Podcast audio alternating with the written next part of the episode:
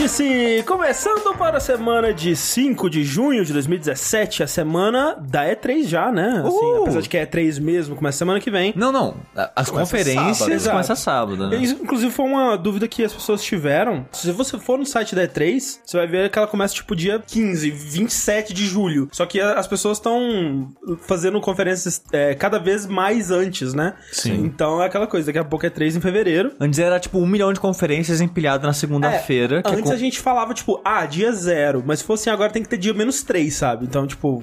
É, É. porque as conferências começam no sábado, que é dia 10, ah, o show floor abre na Terça. terça, dia 13. Que é o último dia pra gente, sabe? Pra, pra E3 mesmo é o primeiro. Mas antes disso, é importante dizer que eu estou aqui hoje com meu amigo Eduardo Sushi. Verdade. Meu amigo Sushi! Meu amigo André!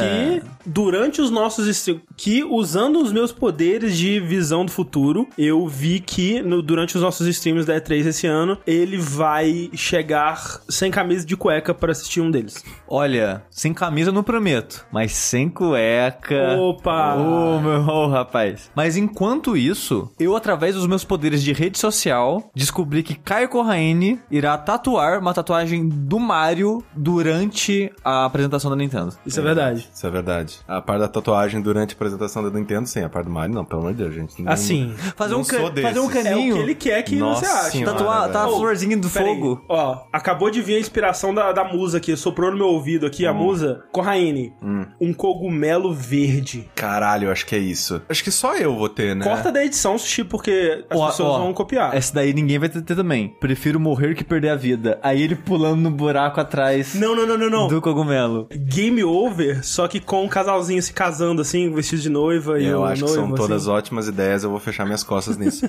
e, utilizando os meus poderes, né, de prever o futuro, eu vejo que nosso querido André Campos, Sou eu, tava bebendo Pepsi, desculpa. num dos momentos mais importantes das conferências em que, sei lá, Bloodborne 2 vai ser anunciado, te- terá fugido da sala com todos os salgadinhos que a gente vai ter comprado. Isso é verdade. Inclusive tem que ver se o lugar que entrega salgadinho, entrega salgadinho. Eu só gostaria de dizer que não foi propaganda da Pepsi, tá, gente? É verdade. É, não foi pagando da Pepsi, o melhor refrigerante. Sabe que um, muitos anos atrás eu fui focus group da, da Pepsi? que Caralho, isso significa? Ela- eles, Você queriam, testava? eles queriam lançar a Pepsi Max aqui. Ah. O que era Só isso? que eu não sei até hoje qual que é a diferença da Pepsi pra Pepsi Max. É, e eu nem sei se ainda vende, mas era uma alternativa que tinha lá. Tipo New Coke. É, uma coisa Era assim. um, sei lá, era uma Pepsi diferente. Eu não lembro o que que ela era diferente. Mas aí eu fui lá porque eu tava desempregado. Tipo, sei lá, 100 reais pra você sentar e ouvir os pitches de propaganda. Tipo, ah, vai ter uma propaganda assim. O que, que você acha? Aí você dava opinião e era isso. Não fizeram isso com aquela propaganda do Mágico, que é uma propaganda de outro país dublado em cima e que ficou horrível. É, cara, Aquela- não, mas é- a propaganda da Coca é sempre assim, é sempre uma propaganda dublada, mas essa do mágico que passa no cinema, É muito ruim, cara, velho. que raiva dessa propaganda, tipo, velho, para de colocar a Coca na minha bolsa, pelo amor de Deus. O, o, você vai no restaurante, o mágico tira uma coca de sua bolsa. Velho, não! Mágico fudido porque também tá fazendo bico de, de garçom, Exatamente, né? pelo amor de Deus. Me lembra a sketch do Kim Peele do policial mágico que Eu para sei, você eu na Blitz e começa a fazer mágica falando, olha, não te dou a multa se você for no meu show. Eu acho que era essa a ideia do, do, do pobre mágico desempregado do, da Coca. Mas, falando em truques mágicos, tem muito a ver com o que vai rolar na E3, porque eles vão tentar contar altas mentiras pra gente, fazer a gente acreditar. Sim, e a gente o que está pronto a acreditar nas Exato, mentiras deles, exato, entendeu? está ali pra acreditar no que eles disserem, qualquer promessa absurda que eles quiserem nos passar, porque... É, a gente, a gente só vai parar pra pensar terça-feira depois da conferência da Nintendo. Exato. Aí a gente para pra pensar. Não, é, cara, o pior é que a gente tá zoando, mas é total assim, porque, Não, tipo, é. se você for ver a nossa E3 de 2015, quando eles anunciaram Shenmue, eu tava, porra, vou contribuir pra essa campanha no Kickstarter, fui lá, fiz meu pledge, acabou a conferência, passou cinco minutos eu tirei, porque o hype tinha passado. e eu acho que eles devem ter perdido muito, assim, cara, porque... Mas tá fazendo. Tá, diz que tá, mas Diz não vai estar na tá. E3. Não. Porque E3 começa pra gente, né? Pra, pra os, os consumidores, é, o, o- para o público fora da feira, começa sábado, dia 10. E como já é de prática de jogabilidade, nós vamos cobrir a E3 do nosso jeitinho especial, que na verdade é copiado de Giant Bomb, que é a gente assistindo as conferências e comentando elas junto com é, Convidados e e amiguinhos, exatamente. É aquela coisa, muita gente espera é, tradução simultânea, muita gente espera Não é isso que a gente faz. comentários mais é, críticos durante a parada e não é essa a ideia, não é essa a pegada. A gente simplesmente, olha, se você tem. Você, quer assistir a conferência com a, com a galera? A gente tá É aqui é tipo isso, uma é. galera. A gente serve como sua É, galera. tem o Twitter, que já é a galerona. Sim. Mas se você quiser galera no seu ouvido, Pode tem ter nós. as duas coisas, exatamente. Exatamente. É, eu, pessoalmente, acho muito divertido, né? Eu Não, sempre sim. que acaba, eu vou lá assistir a do Giant Bomb, assisto de outras pessoas que Sim. eu curto. Exato. É, antes da gente começar a fazer isso, eu só assisti através do, né, do- desse tipo de Aham. coisa do Giant Bomb. E até hoje, né? Quando tipo, chegar terça-feira e a gente tiver tempo pra fazer alguma outra coisa, Exato. primeira coisa que eu vou fazer vai ser Com assistir certeza. do Giant Bomb, Não, sabe? com certeza.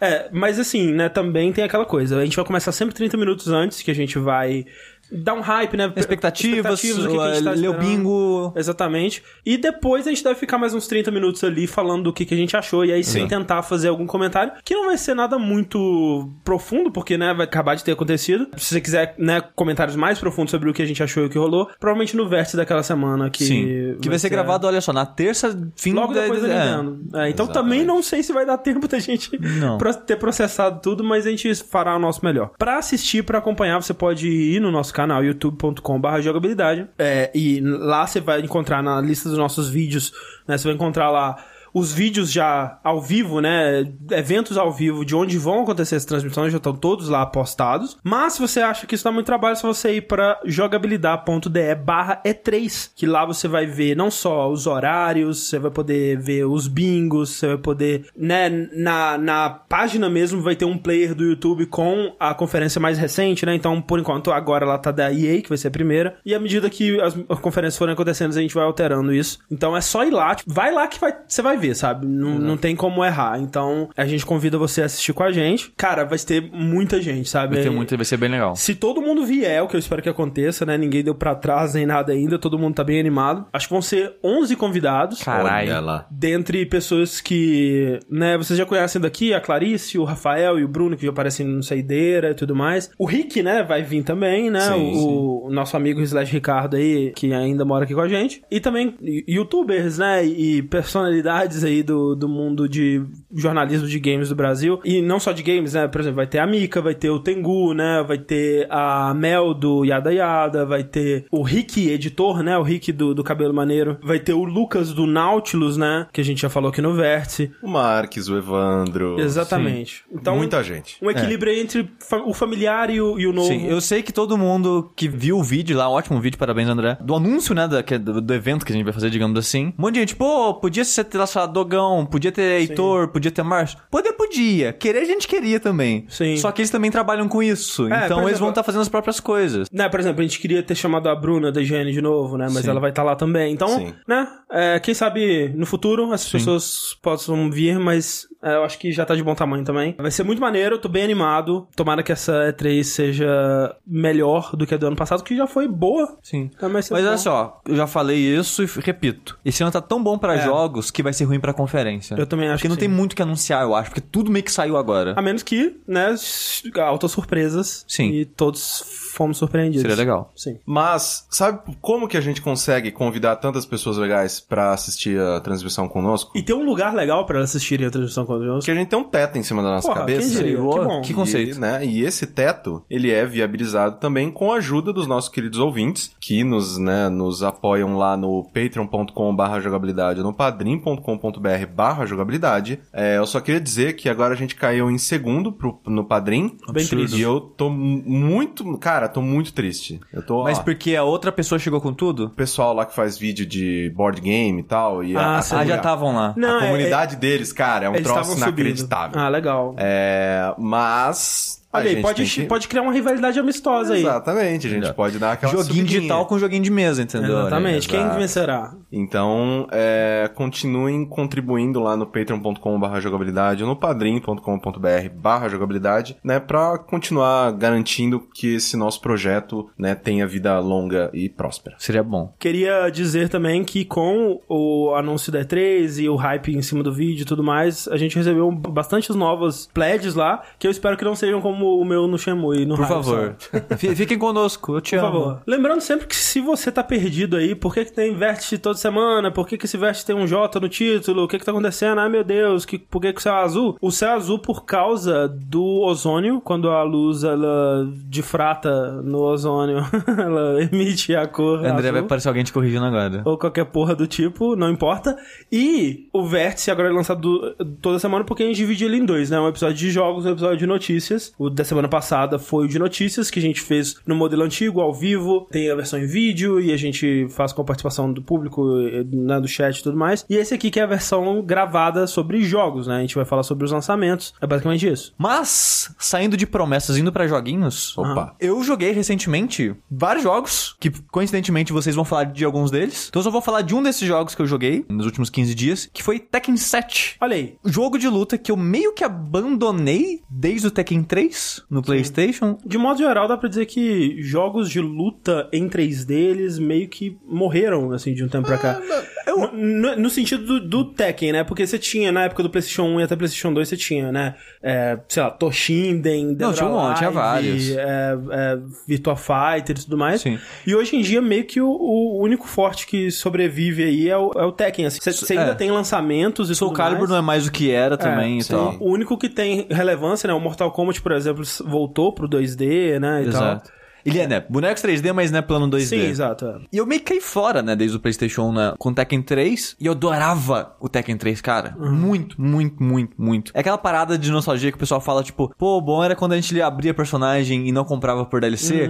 Parte disso é Tekken, cara. Uhum, Sim. Que era muito divertido você abrir as, as skins alternativas, tipo o Ed tinha um Tiger, que era o cara com sim. de disco e tal. Era muito legal essas coisas no 3. E eu amava a quantidade de conteúdo que ele tinha. né? Tinha o vôlei, tinha aquele modo make beat 'em up. É o Tekken Force, né? Sim. Isso. E, cara, tudo isso fazia o jogo ser muito foda pra mim, sabe? Eu, provavelmente foi um dos jogos de luta que eu mais joguei na minha vida inteira. Fiz final com todo mundo, porque os finais do jogo era legal, né? Você Ah, vê os CGzinhos da época legais, e tal. né? E, mas só que eu caí fora da, da série, porque eu não tive um PS2, então eu acabei não, não tendo nenhum jogo de PS2, e quando eu ia jogar isso lá em casa de amigo, pegava o console emprestado, em locadora, que seja, eu ia jogar outras coisas, que eu tinha né, mais prioridade, já que eu tinha menos chance de jogar. E quando chegou a era do PS3, em jogos de luta não era um tipo de jogo que eu gostaria. Eu queria investir, tipo, 200 reais, 200 e poucos reais. É. Porque eu não tenho muito amigo local, assim, pra jogar. E jogar online eu vou apanhar feito um desgraçado, sabe? Então, eu comprei o Street Fighter 4 na época, me diverti o suficiente com ele, sabe? Pra meio que Sim. não querer outros. Ou arriscar Tekken, sabe? Tipo, olha, é, não sei. Sim, sim. Tipo, se é o Mortal Kombat, eu vou comprar por nostalgia. Mas, tipo, Tekken nunca foi o suficiente, nunca passou da faixa ali, sabe? Então eu fiquei ausente da série até agora com 7. E, cara, eu me pergunto se eu fiz algo errado, sabe? Porque eu não sei se foi o 7 que realmente é, revigorou a série, mas eu tô gostando muito, cara, do Olha Tekken aí. 7. Muito, muito, muito, muito. Na época que eu jogava mais no Tekken 3, né? Era totalmente esmagar botão. E todo mundo contava essa história. Não, pô, que Tekken Soul Calibur você- é o melhor jogo pra iniciante, que você bateu quadra bolinha lá e ganhou o jogo, sabe? É, mas é, de fato é, tipo, você dá Tekken e, e Soul Calibur na mão do iniciante, ele vai conseguir tirar alguma coisa, né? Sim, mais com Street Fighter, né? Sim. Porque começa que não tem meia lu. Quer dizer, agora tem mais comandos assim. Antigamente tinha menos. De dar meia lu e É. vários botões. Só que você consegue se virar mesmo sem isso, sabe? Não é todos os personagens que tem comandos assim também. Então, só isso já ajuda, né, pra, pra quem tá começando a, a jogar e tal. É, eu já devo ter contado aqui, tipo, minha primeira experiência com Tekken foi com Tekken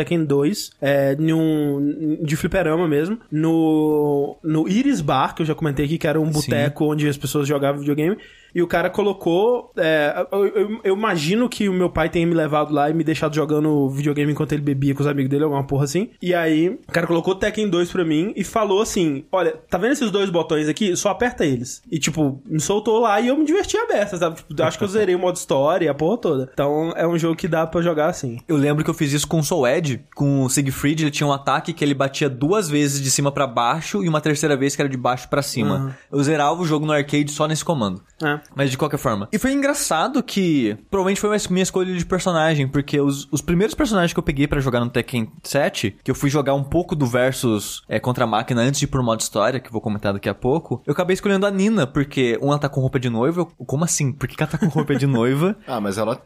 Acho que ela tinha roupa de noiva desde o 2, eu acho. Sério, de, de roupa diferente, assim? É, é. Ah, não Ah. lembrava disso. Porque eu sempre lembrava. A única coisa que eu lembrava da Nina era os tapas dela e que ela tinha a rival dela, a Ana, que era um palette swap, mas as duas sempre tinham finais que eram. que meio que aconteceu ao mesmo tempo. Sim. É. A Ana é a de cabelo escuro com um vestido Vermelho. vermelho. É. E ela é de roxo, né? O azul, não sei. E eu gostava da dinâmica das duas, mas eu nunca, sei lá, fui de jogar com elas. Mas por algum motivo a roupa de noiva foi suficiente pra eu. Quero ver essa roupa de noiva aqui, sabe? E ver qual é. E eu acabei achando divertido jogar com ela. Com a personagem. Só que eu descobri que, cara, esmagar botão com ela não funciona porra nenhuma. Não funciona não ama nem pro caralho. Que ela é um personagem é, de grapple, né? De segurar Sim, tem- e jogar no chão. e isso e é muito- volta no oponente. É, abrindo uma vírgula aqui, isso é muito louco o como funciona o grapple dela. E eu imagino que outros personagens do jogo devem ter isso também, mas tem grapples que você dá comandos e eles vão continuando. Aham. Então, tipo, tem um dela que é ou você correr e apertar um chute, ou dar diagonal pra cima e o chute. Aí ela vai pular e dá, tipo, um chute em você. Aham. Se ela acertar esse chute, funciona como um grapple, mas você consegue defender e é muito fácil tirar com um jabzinho. Mas caso acerte, ela né, vai, tipo, derrubar no chão e meio que quebrar sua perna, entre aspas. Se fizer um comando lá de com uns quatro botões seguidos, ela continua aquele agarrão mudando pro, pro braço e quebrando o braço também. É tipo o grapple no KOF também, né? O é, funciona assim. E ela tem vários grapples que é assim e que tem, tipo, ramificações. Tipo, esse eu quero ir pra aquele tipo ou pra aquele tipo, sabe? E é muito louco, porque se eu acertar esse que eu comentei, ranca, tipo, 45% da vida do cara, sabe? Só que é difícil acertar porque é muito fácil de evitar ele. Sim. E eu achei meio que fascinante. E eu tava, tipo, eu entrei no modo de treino dela. Pra treinar os comandos, né? Que, cara, a lista de movimentos desse jogo, cara, é tipo 150 pra cada É personagem, muito cara. doido isso, cara. E é fascinante como que eles conseguem criar tanta variação assim, sabe? Às vezes o combo que eles vão fazendo é tipo construindo pra você aprendendo, sabe? Tipo, é, quadrado triângulo, quadrado triângulo X. Aí eles vão fazendo combos diferentes assim, mas na verdade só vão continuando. É bizarro eles colocarem isso na, na lista de comandos. Eu acho que eles tinham que ter fe- feito uma, uma, uma Um lista tutorialzinho. separada. Não, uma lista separada. Até tipo, ok, aqui estão os golpes mesmo do personagem e aqui combos. Aí, aí sente tantas É, coisas. E eu acho legal que no final do combo, eles colocam, tipo, cinco exemplos juntando vários combos. Aham. Que tem, tipo, eles vão dar comandos de lá de quadrado, triângulo X, que eu falei. Aí eles vão, tipo, nos samples que eles chamam, né? Vai estar, tipo, ah, esse quadrado, triângulo X, que vai jogar o cara pra cima. Aí ele ensina um outro combo que emenda nesse. Então eles deixam lá uns, uns cinco exemplos pra você treinar e aprender.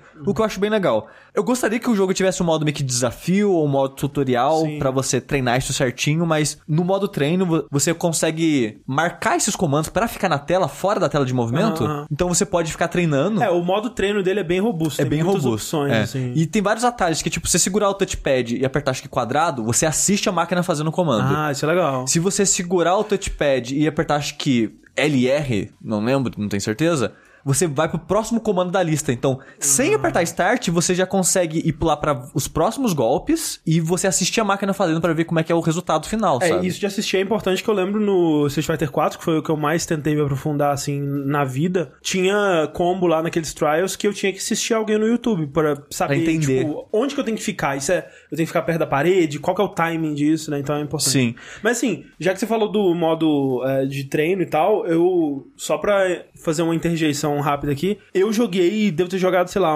no total umas duas horas do Tekken 7 e eu acho que eu não quero mais jogar. E eu tô meio que no, é, no espectro oposto do Sushi, que eu, eu tenho uma história com o Tekken parecida com a sua, que era jogar bastante. O 3 foi o que eu mais joguei, quase liberei tudo, acho que faltou liberar o Gon, que tinha que fazer uma porrada de coisa. Ou não, acho que faltou o Boskanovic. que É, aquele é o mais difícil. é. E aí depois eu joguei um bocado do Tekken 5, que eu por algum motivo comprei ele no PS3 também, mas foi só isso. Eu fiquei animado com o Tekken 7 quando eles mostraram o modo história, que parecia bem cinematográfico, bem interessante. Sim, que a gente tinha visto aquele trailer do Akuma com o Rehashi. Exato, que o Sushi vai falar mais pra frente. E eu, cara, eu pensei, porra, talvez agora seja minha chance de entrar em Tekken quando eu falei com o Harada, né, que é o diretor da, da, da franquia, né, e desse jogo, e ele faz Soul Calibur também, outras coisas, na Namco. Quando eu falei com ele lá no evento da Bandai Namco que a gente foi, tem até o vídeo e tudo mais, a primeira pergunta que eu fiz pra ele, que era literalmente a coisa que eu mais queria saber desse Tekken, era se ele seria um bom lugar pra novatos começarem, ou pessoas que abandonaram a série há muito tempo. Foi literalmente essa pergunta que eu fiz pra ele. Ele falou que sim, que seria um ótimo lugar pra essas pessoas começarem, que eles estavam fazendo mudanças pra agradar mais pessoas que não conhecem Tekken e tudo mais. E agora pensando, ele realmente não disse que teria um modo ensinando Tekken, mas eu meio que supus que era isso que ele queria dizer, porque Cara, faz muita falta isso, cara. Tipo, pra mim, que não, eu nunca entendi Tekken, né? Eu sempre joguei esmagando o botão. Tipo, tinha que ter um modo falando, olha, isso aqui é Tekken, isso aqui que é importante no Tekken. Tipo, olha, você sabia que no Tekken cada botão corresponde ao membro do personagem? Olha que legal isso. Isso é Tekken, isso é muito importante você saber no Tekken, sabe? Tipo, você sabia que Tekken é um jogo que ele acontece também muito no chão, né? Quando o personagem tá caído, que, tipo, você pode dar um ataque levantando, você pode atacar enquanto o inimigo tá caído, sabe? Eu, eu queria saber, tipo, o que que é importante, no que que eu devia me focar. Eu devo me focar em decorar a sequência de botão? Eu devo decorar, eu devo, eu devo me focar em aprender a ler o, o, movimento. Se bem que isso é mais genérico, né? Mas, sabe, eu, eu sinto falta de alguém, de,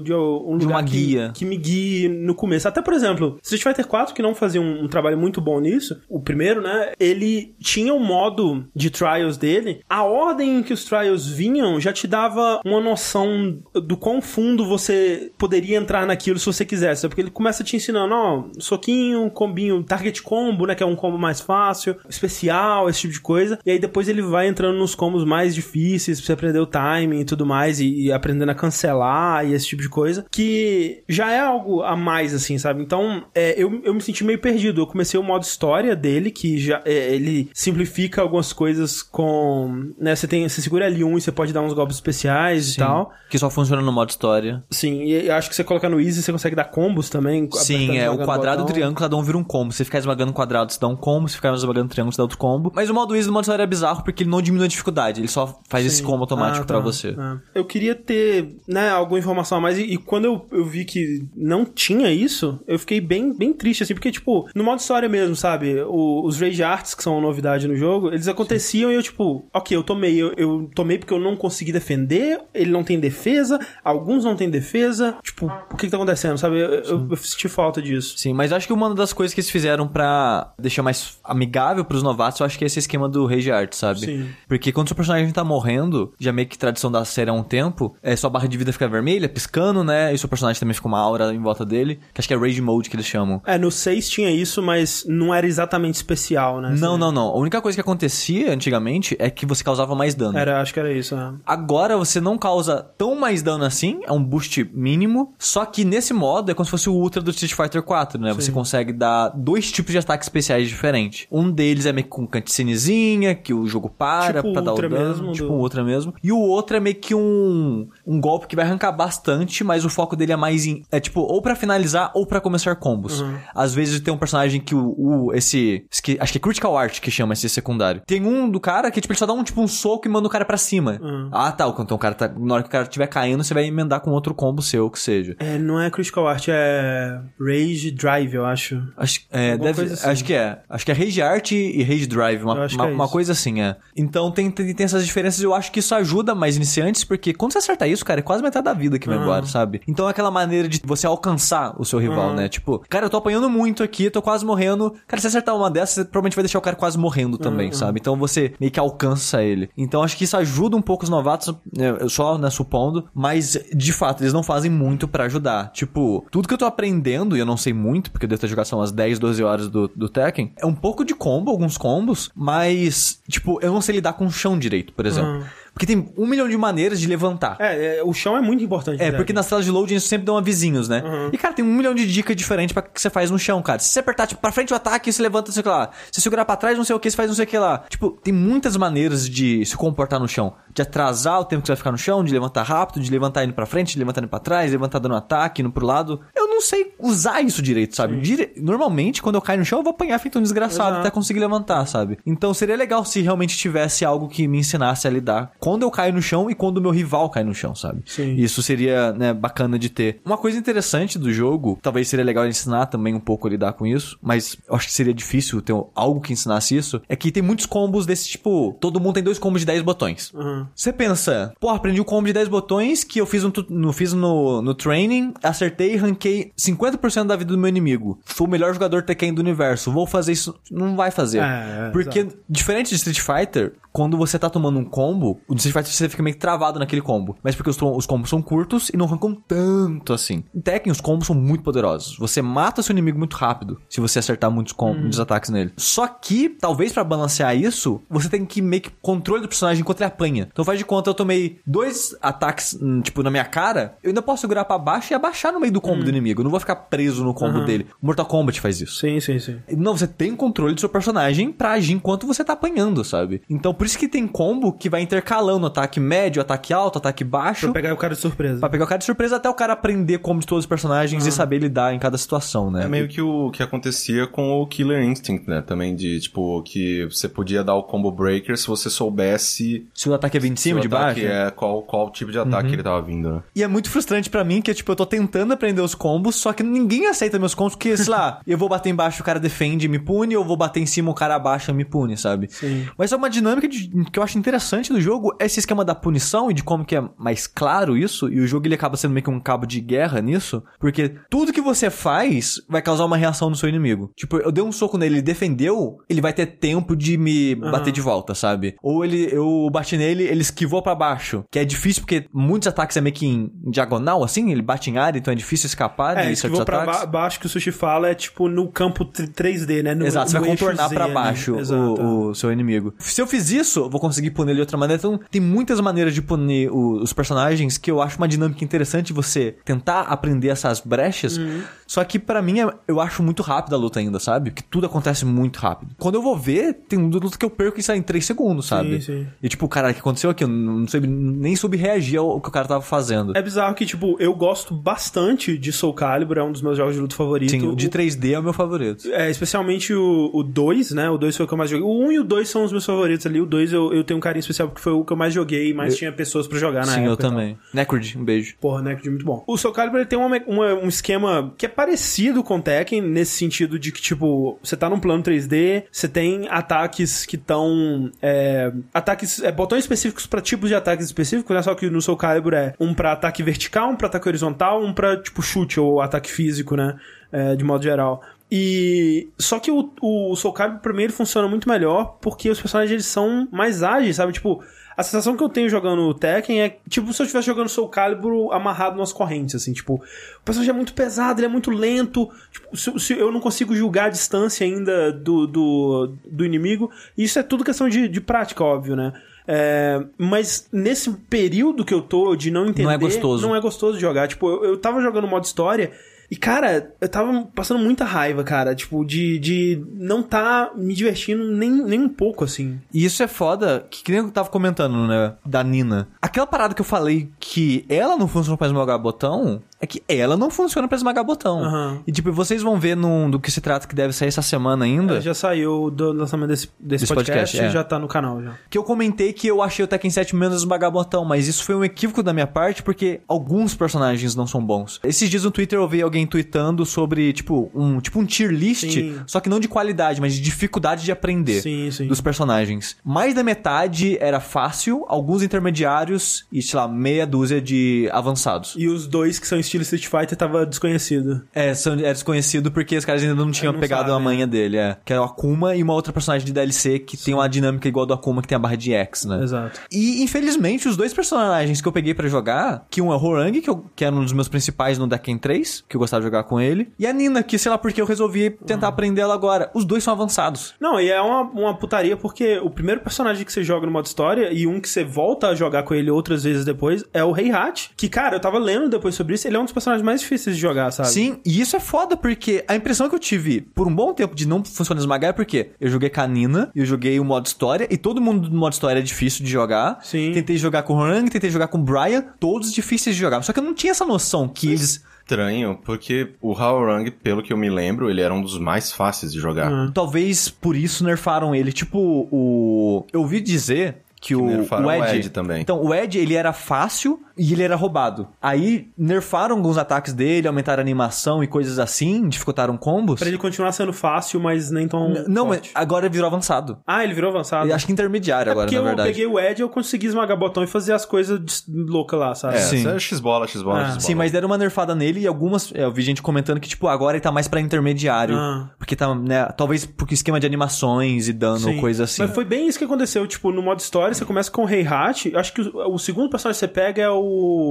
Não sei se é a. Não, quem. É, acho que é a Nina, a É a segunda que você Nina. joga. É, e mesmo assim, tipo, Quando eu joguei com o Heihachi, comecei a jogar, cara, eu detestei, velho. Eu detestei. Tipo, quando mudou pra Nina, só por ela ser um pouco mais ágil já, aí eu, ok, tá melhor. E aí eu fui trocando com outros personagens e fui, ok, isso tá mais divertidinho assim. Só que é muito inconstante, sabe? Tem a, ma- a maior parte do, do tempo eu tô detestando, assim. Sim, eu acho que talvez é isso de ritmo de personagem, sabe? Que, tipo, tem o, o Lau, por exemplo, né? O clássico Aham. da, da estrela lá Sim, pra sim. cima e chuta a cara do povo. Ele é bem rápido, ele é bem ágil e ele é bem amigável pra quem esmaga o botão, sabe? Tem, tem alguns personagens assim, o Ed, que nem você comentou. Sim. Então tem, tem esse tipo de personagem, eu acho. E eu acho até interessante um jogo que ele tem uma, uma gama tão grande, assim, de estilos diferentes de se jogar, sabe? Sim, de personagens absurdamente lentos ou muito rápidos, personagens que é, são amigáveis pra caralho pra esmagar botão, é, e outros personagens que são absurdamente técnicos, assim, sabe? Eu acho que, tipo, pelo menos eu que sou casual e não vou a fundo, tipo, alguém que, tipo, manja pra caralho, sei lá, de Street Fighter 4, vai falar a mesma coisa pra mim. Não, esse milissegundo de diferença aqui na movimentação do cara já transforma ele em lento pra gente. E... Só que no Tekken é muito mais, tipo, pé na cara, é. sabe? É muito óbvio, assim. É, e eu acho meio que fascinante o jogo ter tanta diferença assim, sabe? Mas já falando do modo história que você Aham. trouxe algumas vezes, André, eu fiquei um pouco decepcionado com ele, sabe? Porque eu esperava, por causa do trailer né, do, do Akuma e tal, eu esperava que ele fosse ser um pouco mais, né, bombástico, cinematográfico, algo Que assim. ele fosse ter um pouco mais de conteúdo até. Sim, e de certa forma ele tem, ele tem bons momentos.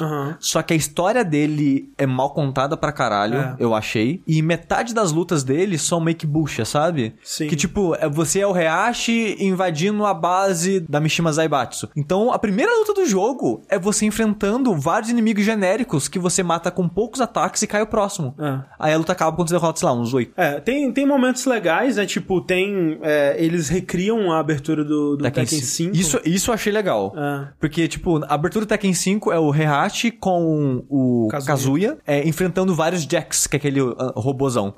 É. E aí no final o Kazuya deixa o Heihachi pra morrer, né? Exato. Em teoria, no Tekken 5 o Heihachi tava morto. Mas, né, tá aí. É, o, é, o Tekken 5 é o que abre com a frase Heihachi Mishima is dead. Exato. E você joga essa luta, né? Que era só o CG do 5. Aham. É, e é interessante que, tipo, eles colocam o CG do 5 com, com gráfico piorzinho, com até meio sujo, assim, em relação à resolução. É que eu acho que eles usam o CG do 5 mesmo. Sim, não, sim, sim. É, eles, usam, sim. eles usam um vídeo do CG Exato, do 5, é. por isso que eu falei que tá, tá sujo, Aham, porque é um vídeo antigo. Sim, é, e a cara dos personagens tá mais esquisita e tal. Exato, mas só que eles vão cortando pedaços do CG pra você tomando controle dos personagens Isso. e enfrentando essas levas de jacks genéricos. É uma ideia muito maneira, cara. Não, eu achei que ficou muito legal. E ao longo da- do modo história, você tem bons momentos, assim, tipo, a luta da Kuma eu achei divertida de assistir, sabe? Sim, eu acho que a luta do Akuma, ela é, pelo menos é, eu não terminei uma história, né, mas até onde eu joguei, que foi um pouco depois disso, eu, parei quando você volta a, quando volta a aparecer a Nina, que você tá com uma, uma galerinha, acho que fugindo de um lugar. Sim, você tá com o Vi- Violet, não, com. É o Lee. Lee, Você tava isso. com o Lee, a mina robô lá. Isso, exatamente. Fugindo e tal. É, aí eu parei que tava, tava- não tava dando conta. E até onde eu joguei, a luta do Akuma contra o Heihachi é a mais bem feita, assim, tipo, é a, é a que tem a melhor cuidado cinematográfico, digamos, assim, com tanto direção da, da ação, assim, cortes de câmera, e até intervenções durante a luta dos personagens conversando, tipo, foi a que Sim. mais teve isso, sabe? É, isso vai acontecendo com mais frequência, né? Do que se trata, eu joguei a luta do Kazuya contra o Akuma, né? Que é a história do Akuma no jogo que ele quer matar o Heihachi e o Kazuya. Sim. Porque a esposa do Heihachi e mãe do Kazuya é, pediu, que, pediu pra ele que Matasse ele os dois, né? matasse os dois. Essa família é muito unida. E eu acho a luta dele legal também, porque tem um detalhe legal que o último round, digamos assim, a última parte da luta, não acaba quando acaba a vida, é meio que por um timer. Aham. Então quando, tipo, do nada você tá jogando, a câmera vai pro topo da luta, meio que isométrico, e sobe. Aí, tipo, corta pra CG e é tipo um satélite em cima atirando o raio onde você tava lutando, sabe? Eu achei legalzinho esse corte.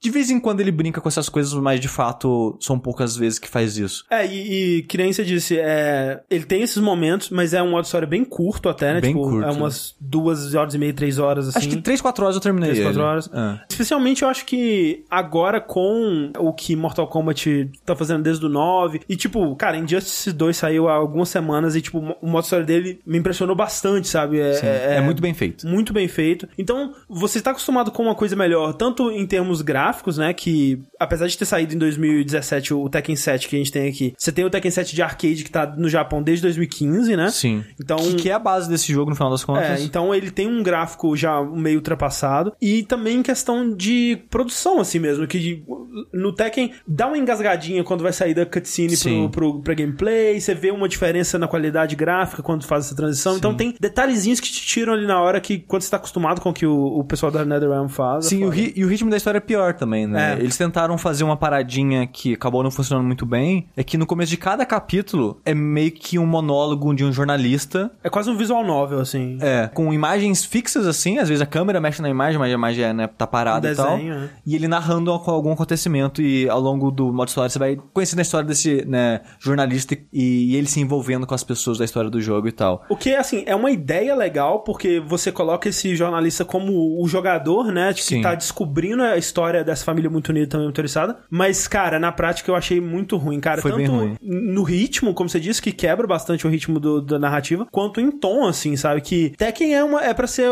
uma parada divertida, sabe? Sim, É- é- e, e é ele, de modo geral, ele é absurdo, ele sabe que é ridículo. É. Tanto de modo de customização do jogo é, uma É muito bom, porra, cara, isso é muito bom, muito é bom, muito sabe? E a história, tipo assim, em questão de produção e qualidade, essas coisas, in- inigualável com Injustice, sabe? Injustice é muito melhor. Só que o Tekken, ele tem uma qualidade, ele tem um aspecto japonês, digamos Anime. assim, anime, que o Injustice não tem, sabe? Sim. Então, tipo, a parada do míssil atirando a parada no meio da luta e explodindo tudo, a maneira que a luta do Akuma acontece, É. a parada com cena com o vulcão, sabe? Que a última luta vai ser no vulcão, ó, spoiler, cara. Ninguém imaginava que Tekken ia acabar no vulcão, sabe? É muito foda esses momentos, sabe? E é algo que nunca aconteceria no Injustice da vida, sabe? Qualquer jogo ocidental, eu acho, sabe? Então, esses aspectos mais anime, absurdos, exagerado dele, eu acho que fica bem divertido no modo história. E eu fico feliz que eles tenham tentado, né, ir, por esse caminho, mas infelizmente eu acho que não se pagou tanto assim, sabe? Eu acho que tem boas pérolas como as partes finais do jogo, as partes com a Akuma e tal, mas de modo geral acho que não, não, não foi muito bom. Ele é bom pra introduzir a, a história do universo, que nem você falou, a parte do jornalista, ele meio que vai descobrindo a história do Tekken 1, Tekken 2, e você vai meio que entendendo o que aconteceu na série toda. E no final, eu não conheci o Reat. Eu sempre meio que ignorei ele quando eu jogava na época do 2 e o 3, que tipo, ah, esse velho chato aí, não, não vou jogar com essa porra não. E sempre ignorei ele, sabe? Mas consumindo meio que por osmose ao longo dos anos, eu sempre achei que ele era o vilão, que ele era meio babaca. Ele jogou o filho do Jogou vulcão, filho do velho. vulcão, ele verdade. matou a própria esposa, sabe? Sim. E nesse jogo fala por que, que ele jogou no vulcão, fala por que, que ele matou a própria esposa. Esse, o, Heihachi é o protagonista, né, do modo Sim. história. Você vê a história dele. É por isso que é Mishima, Mishima Saga, né? É tipo... O, É sobre essa família. essa família, principalmente o Heihachi, sabe? Porque esse jogo encerra a história dele, mas não encerra a história do Kazuya e do Jin, que também é relação de pai e filho, sabe? E quando o jogo terminou, eu fiquei... Hey, Hat. Pô, Heihachi, cara... Ah, eu acho que depende muito do, no- do- do nosso conhecimento de Tekken, porque, por exemplo, no 2 o Kazuya é o vilão, né? Então. é, No 2 ele é, é, no- no 2 ele que faz o torneio, porque ele, no final do 1, o Kazuya derrota o Heihachi e joga ele no vulcão como vingança. Aí, o to- quem que faz um torneio? Olha só, a ideia do Tekken, que sou eu, Heihachi Mishima, rico pra caralho, dono da maior empresa do universo. Vou fazer um torneio porque estou entediado e quero arrumar lutadores fodas. Qual que é o prêmio do torneio pra incentivar pessoas? Se você vencer o torneio, você vira o presidente da minha empresa.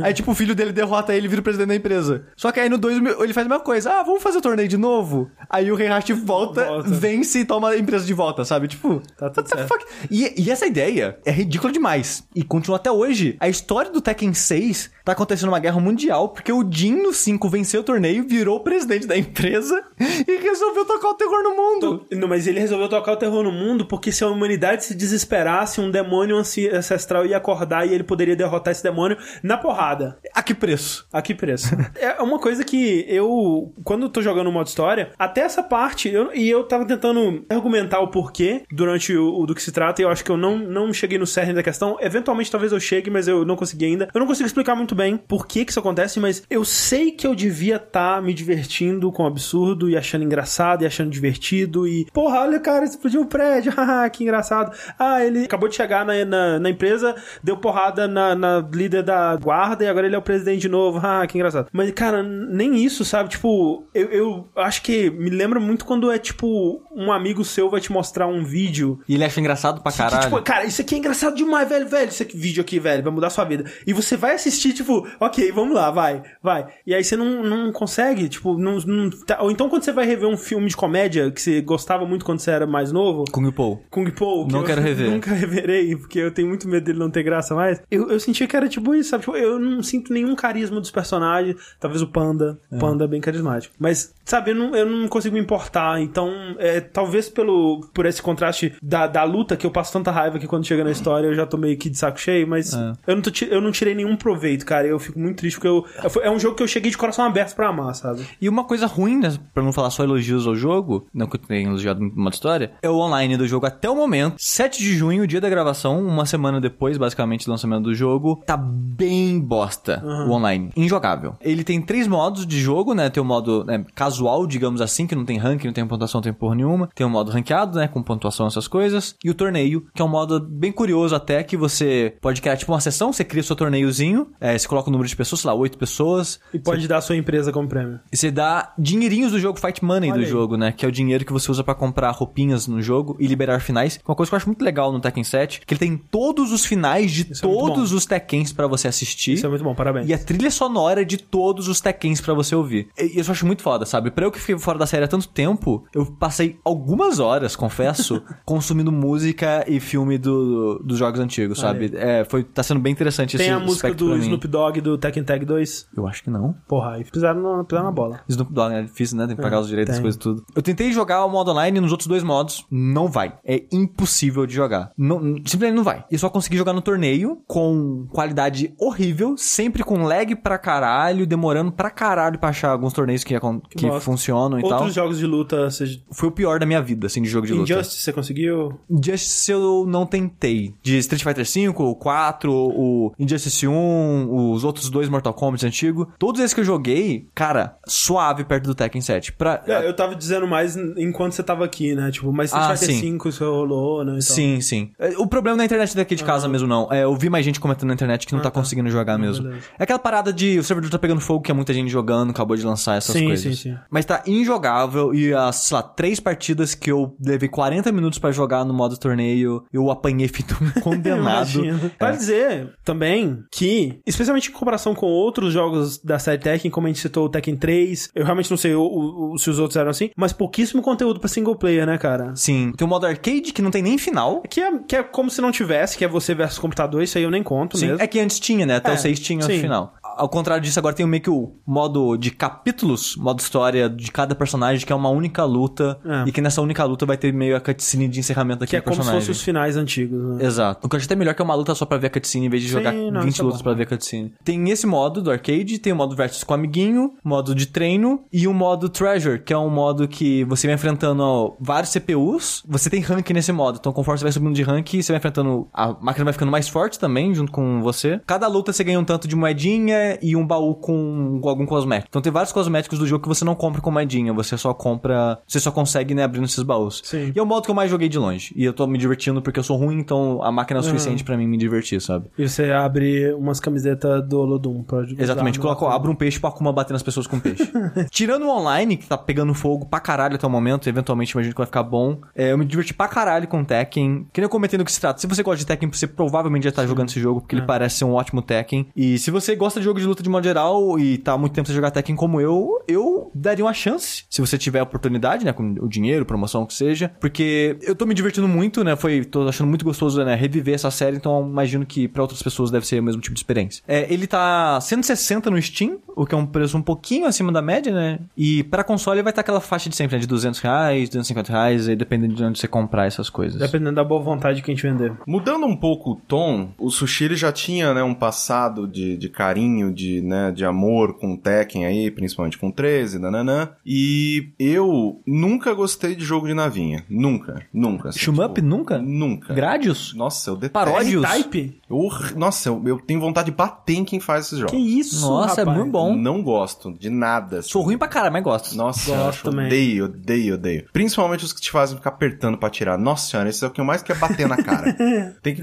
Cara, ó, é, um, é um jogo sobre desviar de coisas, não é um jogo sobre atirar tirar. Nisso eu concordo com o Correndo. Mas eles demoraram pra chegar nesse, nessa, nesse ponto. É, mas é, essa semana eu tava, né, buscando o que, que eu ia falar pro Vértice, tá, tá, tá, porque eu acabei jogando uma outra coisa por mais tempo, né, que a gente vai falar um pouco mais pra frente, e eu, né, ok, o que, que a gente recebeu, né, o que, que a gente, que, que tem de novo aqui na conta do Steam do site, tá, tá, tal. Aí eu comecei a jogar aquele Locks Quest, Que eu comentei no vértice, acho que passado, que era um Tower Defense com elementos de JRPG, só que o JRPG só vem no, no tipo da história. que é um relançamento de um jogo de DS, né, então... Sim. Ele, ele datou pra caralho. Datou muito, assim, tipo, muito. Num nível que, eu, meu Deus do céu, como é que vocês têm vergonha na cara de lançar esse troço hoje sem revitalizar tudo, sabe? Sim, é. Eu achei o. A história é meio bobinha, mas o problema mesmo é o Tower Defense eu achei meio É chato. muito chato. Podia fazer sentido 10 anos atrás, mas hoje em dia Sim. não. E aí eu fiquei, caralho, velho, eu já tava, né, tipo, pronto pra falar sobre o Locks Quest, porque, porra, é um Tower Defense. Claro que eu vou falar sobre o Tower Defense. Ninguém faz Tower Defense. Tem, quando sai ontem tem que falar dele. Mas, não. E aí o Sushi, ele falou, cara, a gente recebeu um Drifting Lands que, tipo, é um jogo de navinha com Diablo.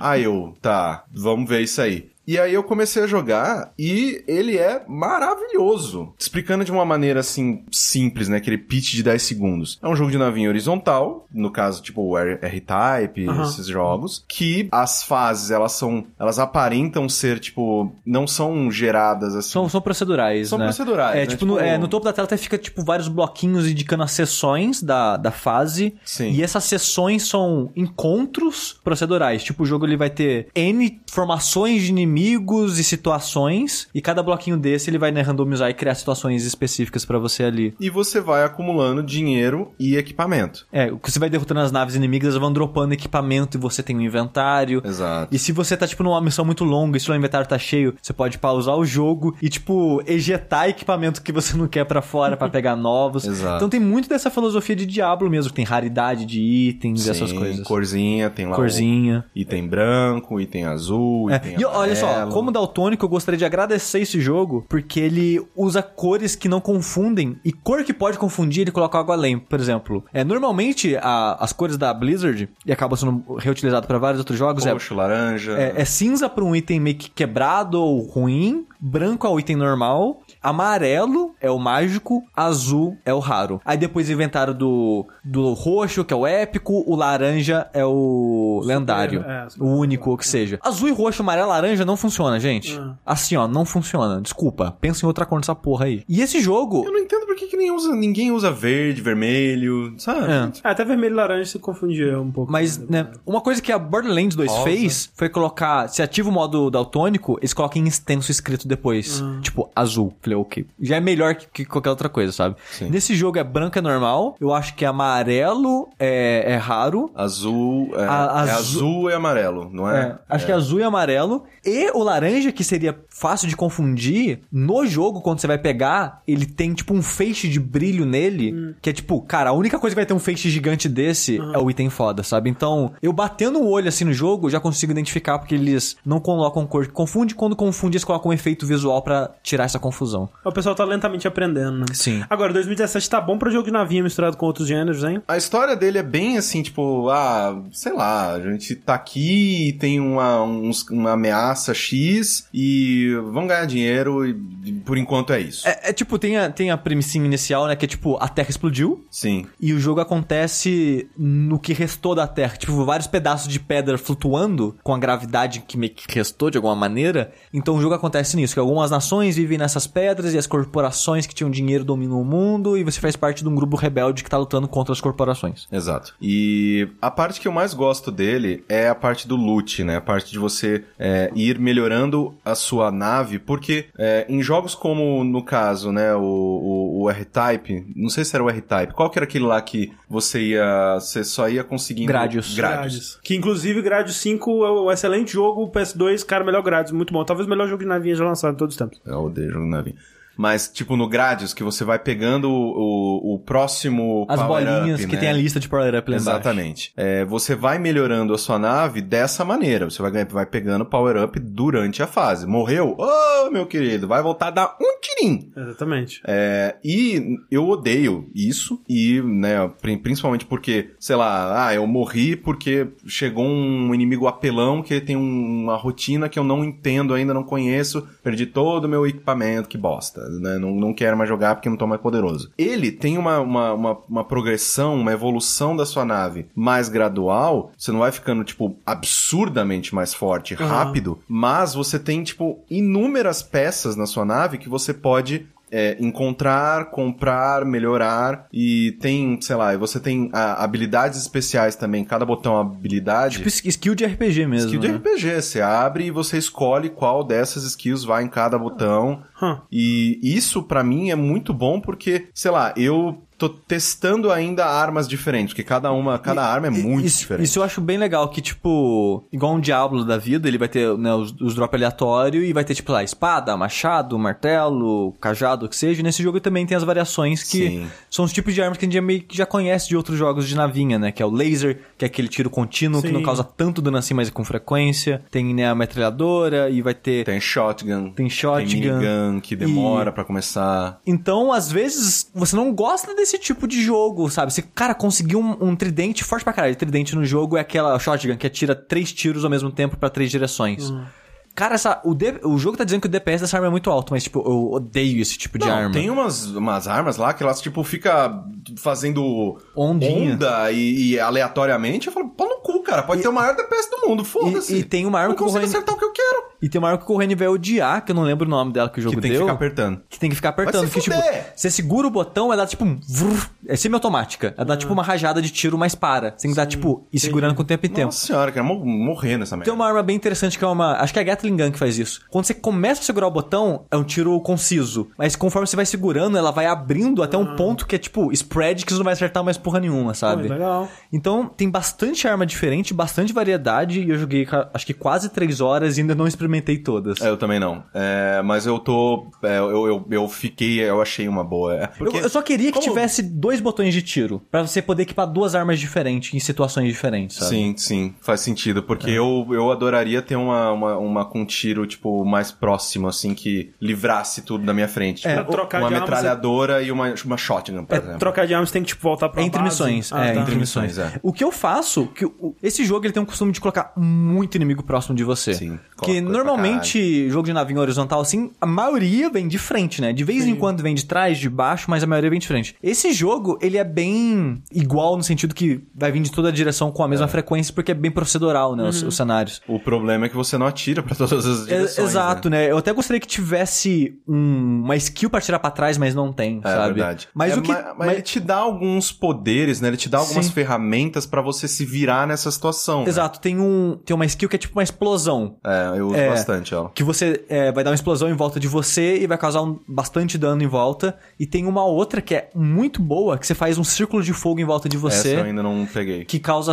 Acho que ela aguenta acho que uns 20 hits em inimigo antes de sumir. E todas as skills desse jogo, né, gastam uma barra de energia, que é como se fosse uma barra de mana. Você recupera isso com o tempo ou pegando cristais que o inimigo dropa. E também que é igual o, o né, Diablo, que tem lá o cooldown. Você vê E- o é, segundos demora. Exato. E é muito louco porque esse jogo você tem skill de cura. Os inimigos dropam item de cura, mas você também tem um skill de cura, que pra um jogo de navinha, que normalmente é um hit kill, Sim. é muito louco. Você tem tipo escudo. Você tem o escudão e aí depois É. a barra de vida. É o escudo que enche sozinho. Se o escudo acabar, você vai começar a perder vida. Aí depois de um tempo o escudo volta. Aí você pode se curar com a skill de curar ou pegar o item de cura que o inimigo pra dropar. Tipo, eu só morri uma vez até agora nessas três horas de jogo, porque chefe é bem forte. Tipo, os inimigos normais, assim, você tem que vacilar um bocado pra morrer. Porque até é fácil seguir, é, controlar eles com tanta skill que você vai ter de limpar em área. E, inclusive, tem muitas fases em que eles te fazem. Assim, pelo fato dele ser esse negócio de você pegar loot, de você estar sempre atrás de um equipamento melhor, dinheiro, esse tipo de coisa, pra subir nível. Se você quiser, você passa a fase inteira sem dar um tiro em ninguém. Sim. Tá todo, todo mundo vai embora da, da tela Sim, em algum sim. momento. Mas você quer efetivamente matar mais, mais inimigos pra poder pegar loot e pegar coisas. E dinheiro pra comprar, eu compro Exato, upgrade. Os inimigos, quando eles dropam dinheiro, você tem que clicar em cada um do dinheirinho pra pegar? Não, é Então já é melhor automático. que Diablo, hein?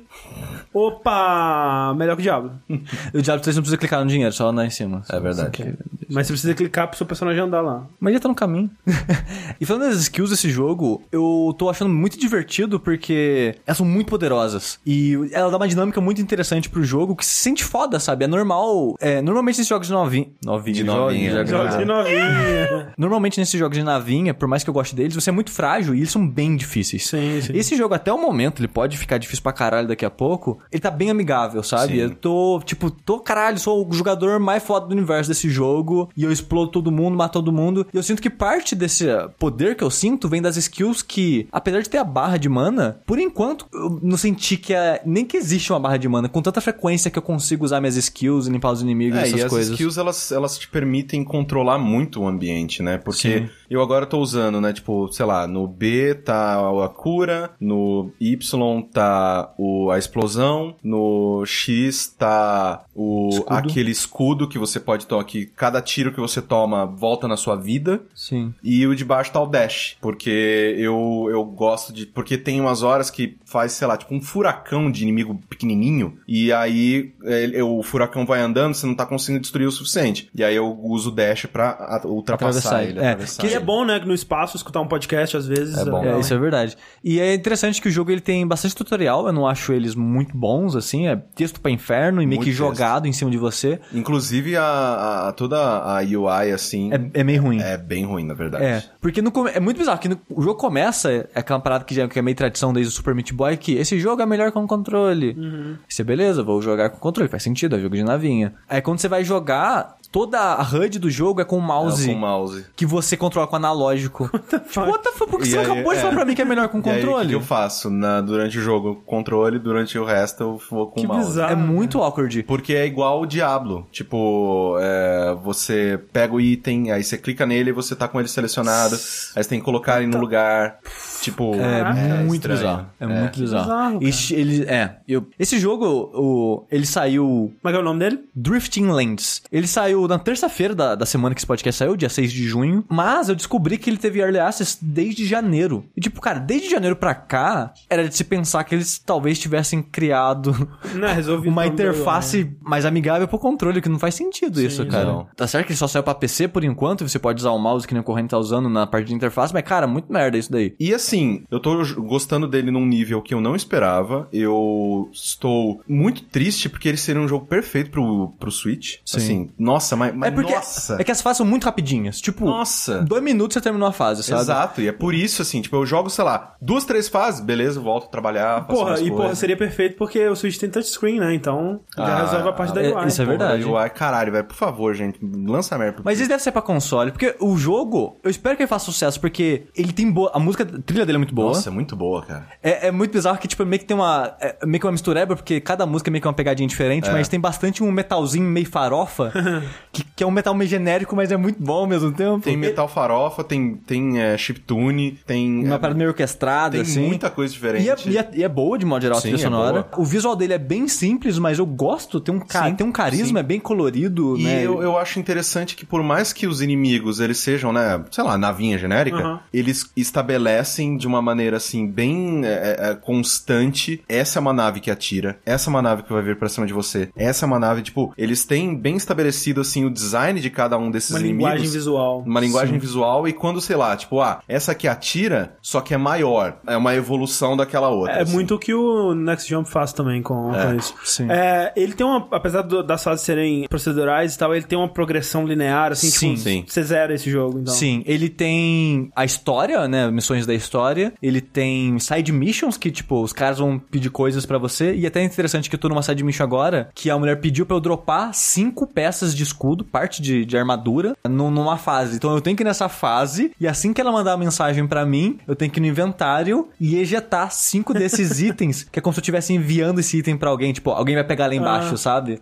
Aí ela vai me dar uma recompensa, uma skill nova, se eu fizer isso, sabe? Então, ele tem, tem umas brincadeirinhas, assim, que não é só ir atirar e matar todo mundo. É. E tem, depois que você passa uma é, série de missões da história, essas fases voltam como se fosse um modo arcade, que são elas seguidas. Por enquanto, eu só vi três fases. Então, eu tenho du- duas séries de três fases, que se eu sei lá, farmar item Sim. ou o que seja, dinheiro, eu vou nessas fases, porque, tipo, você vai passando uma missão, side mission, missão da história, essas fases estão sumindo. Só fica essas modo arcade, entre aspas, que vai liberando conforme você vai jogando bastante. A historinha, mas ela tá bem genérica agora, a história, mas pra mim isso não é um problema, porque eu tô achando muito divertido as O mais, fases. o mais legal é jogar e ter e pegar itens novos, assim, porque Sim. como o Diablo, né, que você tem todo o equipamento, você tem equipamento pra mão, equipamento pra perna, equipamento pra cabeça, É. sabe, caralho? Pô, Você vai equipando a nave toda. você vai equipando a nave toda. Então você tem o seu core, você tem, tipo, sei lá, a minha nave ela tem três peças de escudo, ela tem, você pode, é, sei lá, escolher o capacete do seu piloto. Você vai, né, pegando itens pra todas essas partes, e isso muda E cada um tem um bastante. bônus e umas coisas É, tudo. você fica lá igual o Diablo, né? Comparando as paradas. Coloca o, mouse em cima do item, ah, que é melhor em força, mas é pior em. É, que lá. uma coisa que esse jogo tem é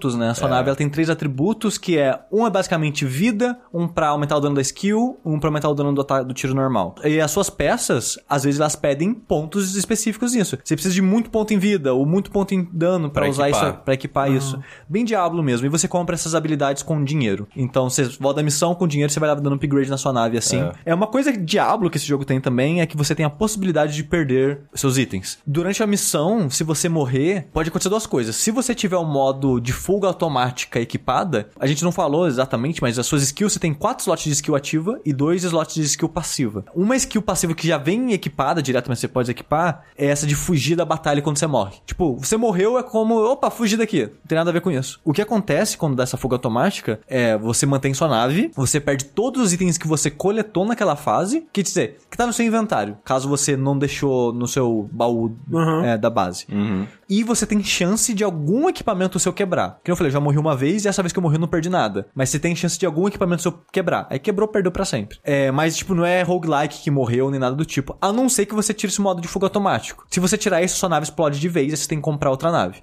A progressão mantém, seu personagem mantém, seus itens do baú mantém, só que você perdeu sua nave. Então você tem que começar uma nave do zero. E que nem são tão caras assim. O caro vai ser você comprar né, atributos sim. subir ela de novo. Exatamente. Por enquanto, o jogo tá bem amigável nesses sentidos. Ele tem essas barreiras que podem ser ruins pra algumas pessoas. Você pode jogar no modo easy, entre aspas, que você não perde seus equipamentos quando morre, né? Você não perde a sua nave também, é, se isso for um problema pra você. Mas, cara, essa dinâmica dele de loot e skill durante o jogo de navinha é muito bom, cara. Tá muito divertido. Cara. E é por isso que eu tô gostando dele, porque ele é basicamente um anti-jogo de navinha. Tudo que eu odeio em jogo de navinha, que é tipo um, um, um hit kill, progressão só por power-ups nas fases. É difícil pra tipo coisa. caralho. Difícil pra caralho, ele não tem. Então, por isso, exatamente por isso que Bom, eu tô bom. gostando bastante de Drifting Lands. Como o Steve falou, ele saiu no Steam. Ele tá sendo vendido por R$ 28,79. Até o dia que, 19. né, tá com 20% de desconto. O preço cheio dele é R$ 35,99. É, então se você quer ele por 20 e poucos, vai até dia 19 desse mês e tá em promoção. Exatamente. E rapidinho, porque eu joguei menos dele e meio que pra colocar também um contraponto, né, de uma, uma coisa estranha. Porque assim, eu gosto de ficção científica, mas o espaço é um troço assim que, tipo, sei lá, bem Como. Cenário é bem. Bem é. whatever, né? Sim, Porque, sim. Ah, tá ok, tudo preto e tem umas pedras de vez em quando. No Man's Sky tentou fazer uma coisa interessante, É. mas aí o jogo não, não colaborou. Então, por isso que eu também nunca me interessei por jogos de exploração no espaço, né? Então, Rebel, é, Rebel, Galaxy, tipo, é, Elite, Elite, Elite, Dangerous. Dangerous. tipo, caguei, não, caguei! Eu caguei Aquele muito. que o pessoal ama muito é Freelancer. Freelancer. Freelancer, É. Eve, se você for, Eve. né, por um lado. É, eu não, não gosto muito, né, do espaço como cenário. Mas, eu comentei sobre o Drifting Lands ontem no Twitter e o Dino, né, amigo nosso, ele falou, cara, você jogou o Everspace? Aí eu falei, puta, Eu acho que a gente já tinha recebido ele há um tempo já. muito tempo. Ah, tá aqui, mas sei lá, né? Ele falou, não, joga aí, dá uma olhada, né? E aí eu falei, ah, tá bom, vai. Tipo, fui, baixei, nananã. E aí eu comecei a jogar e olha só, é um roguelike. É um roguelike. Olha aí. Ele tem uma pegada semelhante ao Elite Dangerous, né? Essa, o, como você controla a nave no espaço, espaço só que roguelike, né? Mas Você- ele é, ele é 3D de dentro do cockpit ou ele é... Ele é 3D dentro do 3D, co- cockpit. é, 3D Só que cada, tipo, é como se fosse aquela, aquela filosofia do Next Jump. Você dá um, um salto no espaço, aí você vai estar numa área. Nessa área você vai poder explorar, quebrar as pedras, vai ter é, inimigos. É, inimigos. É tipo FTL, só Ah. que... Controle direto. É muito o que o próprio No Man's Sky faz, só que no Man's Sky não tem combate. Você dá um pulo, você tá numa área e aí. Exatamente. É, então você, você começa lá, inclusive eles até colocam isso meio que na história do jogo, né? Porque você fazia parte de, um, de uma confederação, de um, sei lá, de uma organização, e aí você discordou com os caras e eles falaram: Ah, é, você discorda com a gente? Pau no seu cu, injeta veneno nele. Aí injetaram Opa. veneno, aí você foge e você se coloca numa máquina, num pod médico pra dormir, né? Tipo, um, um- de uma maneira criogênica pra que até que o pod tenha desenvolvido e estudado a sua doença o suficiente pra que ela te cure, né? Esse veneno que tá meio que de- te desconstruindo por dentro. Só que você fica, assim, uma coisa que é interessante nele é que há uma inteligência artificial da, da nave que você fica discutindo com ela. São diálogos, assim, engraçados, assim, é tudo sempre com bom humor. Tanto que, sei lá, ele te joga num lugar e tem uma nave. Tem, assim, facções nesse universo. Então, como se fosse a facção é, do governo. Chuta, vamos, vamos, colocar assim. Tem uma nave do governo ali. Se você não fizer nada pra ela, ela não vai fazer nada pra você. Afinal Uhum. de contas, né? Estamos aí, estamos de boa. Se você der um teco nela, sei lá, tipo, ela é uma, uma, é uma, nave banco. Se você atirar nela pra pegar o loot, né? Pra destruir, pegar os créditos que ela dropar e tá, tá, tá, você vira inimigo do governo. Entendi. Então, no próximo jump que você der, eles avisam as outras naves, e se você vira uma nave do governo, ao invés de ser uma nave neutra, ela vai ser uma nave inimiga. Sim, sim. É, e tem, né, os Rebels, né, já que são, sempre são inimigos e tal. É, o que eu achei interessante nele, além do fato dele ser muito bonito, Mas peraí, peraí. Bem Essa a parte que você tá falando de conversar com a IA. É. é, durante o jogo. E você escolhe resposta ou é uma coisa Não, é só essa, tipo, você chega perto da, da, da, da nave do governo, era isso que eu tava falando, eu Ah. esqueci, porque eu sou um doente. Você chega perto da nave do governo, a IA fala, e aí? Assim, você pode bater, você pode atirar neles, mas aí vai ficar ruim. E aí você aí o, o- geralmente o protagonista ele, ele, ele fala: Hum, deixa eu ver, será que eu atiro? É meio que tipo, tentando te passar um tutorial, né? Sim, tipo, de sim. escolhas, olha. São essas as suas opções, o que, que você vai fazer, né? Te solta mais através de diálogos mais bem-humorados. Tanto que a primeira vez que eu morri, a IA meio que falou, ah, evite colisão com objetos, né? Tipo, sólidos, porque você vai morrer. Evite morrer. É, evite morrer. O que mais me chama a atenção nele, além, né, dele ser muito bonito, e ele é realmente, assim, muito bonito, claro que é fácil você fazer um jogo de navinha, né? Jogo de navinha é jogo de corrida.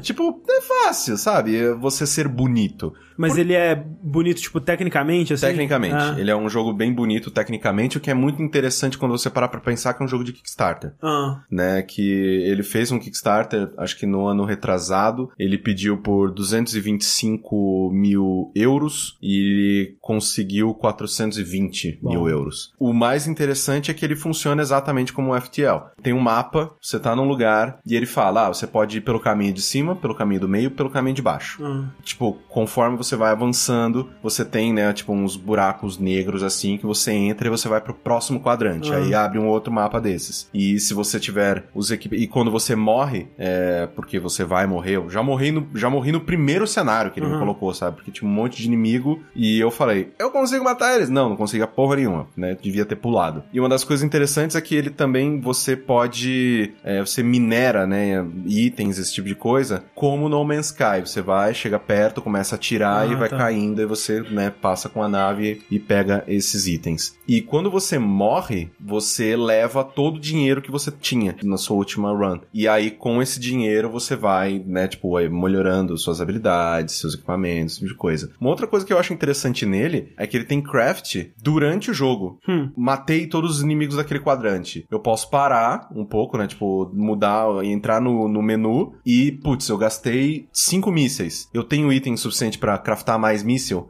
Tenho. Aí vou lá, faço mais mísseis e tal pra me preparar pro próximo. Se eu, por exemplo, ontem eu tinha uma, teve uma hora que eu dei porrada no, no governo, porque eu queria roubar o banco deles e tal. E quando juntou um monte de polícia espacial, eu só mirei, né, no, porque pra você pular pro próximo quadrante, você precisa ter combustível suficiente e mirar num ponto que parece um, é um desenho de um buraco negro azulzinho assim. Você mira nele, se você ficar mirando nesse lugar o tempo suficiente, você dá dar o próximo pulo. E aí, quando chegou um monte de policial, eu falei, foda-se, mirei no, no negócio e usei o boost. E eles atirando, atirando. Como eles estavam sempre correndo atrás de mim, todos os tiros foram no meu Motor. No, no meu motor, né? No meu módulo de propulsão. E aí no, eu consegui ir pro próximo quadrante, mas no próximo quadrante eu não conseguia, por exemplo, dar boost. A minha, minha nave tava muito lerda. E aí tem como também, tipo, você entrar no menu do jogo e quero arrumar essa parte da nave. Aí você tem item o suficiente pra arrumar essa parte? Tenho. Aí você vai, você arruma e tal. Então, ele é um roguelike, assim, muito é, simpático a quem gosta já, né? Tipo, de roguelike. Não, não há nada que você vai ficar muito confuso com o que ele te propõe. De, das runs, de como você é, pega itens, que tipo de coisas que você deve privilegiar no começo de uma run, no meio de uma run, no final. Será que é melhor eu, né, tipo, eu parar e, e escolher o quadrante lá do mapa que tem uma loja, porque aí na loja eu posso comprar armamentos melhores, Sim. esse tipo de coisa. Tem armas diferentes, tipo, uma coisa que eu acho interessante nele também é que as naves inimigas elas geralmente têm o escudo e tem a vida. E aí a arma laser tira escudo mais rápido, a arma, né, a Gatling Gun, ela tira a vida. Então assim, eu tô gostando bastante dele. Eu só não gosto tanto porque eu tô jogando no. Eles, é, ao contrário do, do, do Drifting Lands, eles falam: esse jogo é melhor no mouse e teclado. Ah. E eu falo: pau no seu cu, vou jogar com, com a porra do. Você não manda em mim? Não manda em mim, não é meu pai, não é minha mãe, não paga minhas contas. É, e eu tô jogando com o, o controle. E uma coisa que me incomoda e é estranho é que eu joguei muito Ace Combat na minha vida. Muito Ace Combat na minha vida. Principalmente o 3. E qualquer jogo que você controla uma nave que não é igual a Ace Combat, eu acho, não, ruim. Controle ruim. Ruim, ruim. É ruim, é ruim. Só que faz sentido. Cara, eu porque- nunca joguei esse combo na minha vida. É, eu O- gostava bastante. Ele é a Eu primeira nossa. pessoa também? Você pode Você escolher. escolher. É. Eu, tanto que o, o Everspace eu tô jogando em terceira, eu não gosto Ah, do, de tá. dentro Não, eu prefiro copo. também. eu É, não, preciso ter, prefiro ter mais visão. É, e uma, é, o problema dele é que como ele tem muito dessa movimentação em 3D, que você pode ir pra qualquer um dos lados, não tem tipo lado certo, Aham. né, o do céu e a terra. Sim. É, o analógico da esquerda, ele te movimenta pra cima, pra baixo, esquerda, direita. Ah. Supunhetemos que o Y é o vertical e o X é o horizontal, o analógico da esquerda, ele te move apenas no Y. Entendi. Ah, Enquanto eu gostaria... Não, o analógico da direita ou da esquerda? Acho que o da esquerda, sim. O da esquerda, ele te move é, no, só no, no Y. E como que você vai pra frente no carro? Com o trigger. Ah. Você acelera com Entendi. LT e você vai pra trás da ré com o LB. Entendi. Então é um, é um, é um controle estranho, é, porque você atira com o, Faz o, sentido, né, ok. o trigger, né, o, o RT. É, então é um controle meio estranho e isso ainda tá me incomodando um pouco, mas eu acho que eu vou futucar nele pra deixar igual ao Combat, foda-se. Ou, ou testa o mouse. Eu não gosto de jogar nada com mouse, Eu só Doom. não, E mas doía demais minha mão jogando Doom. Nossa, dá nome, eu tenho um troço no meu mindinho esquerdo que é, sei lá, Lair, que eu não consigo, horrível. Tenebroso. Mas, é, Everspace tem pra PC e pra Xbox One. É, no PC, né, no Steam, ele tá por R$ 55,99. No Xbox One, ele tá por R$ 114,95. Eita porra! Console, né, cara? Porque, né, ele é 29,99 dólares e, e o dólar foi pra caralho. Foi pra caralho. Mas é isso aí. Everspace e Drifting Lands. Jogo de novinha essa semana. J- Jogo de novinha. Novinha. Opa, velho. Falando em novinha. Eita, É, rapaz. mentira. Eu vou falar aqui hoje de um jogo que, na verdade, ele já é até um pouco mais velho pros padrões do Vértice, né? Sim, eu acho que umas duas, três semanas. Mais até, ele saiu em abril. Foi abril? Foi abril. Nossa, bastante tempo então. Bastante tempo. Que é um joguinho chamado The Sexy Brutal, que é um jogo que você talvez já tenha visto a gente jogar, se você assistiu Saideira, a gente jogou um pedacinho do começo dele lá. É, pra quem não conhece, né, eu nunca ouvi falar, ele é um jogo que tá em desenvolvimento desde 2013 pela Cavalier Game Studios, que é um estúdio formado por ex-membros da Lionhead, né, o estúdio do Peter Molyneux lá, e, né, pessoas de outros estúdios formaram esse estúdiozinho Cavalier, e tempo atrás eles entraram em parceria com a Tequila Works, que é o estúdio que fez Deadlight e que agora há pouco lançou o Rhyme também, né? Exato. Então até tinha ficado, cara, porra, da Tequila Works lança dois jogos, tipo um, Um do mês do outro. mês, é. É.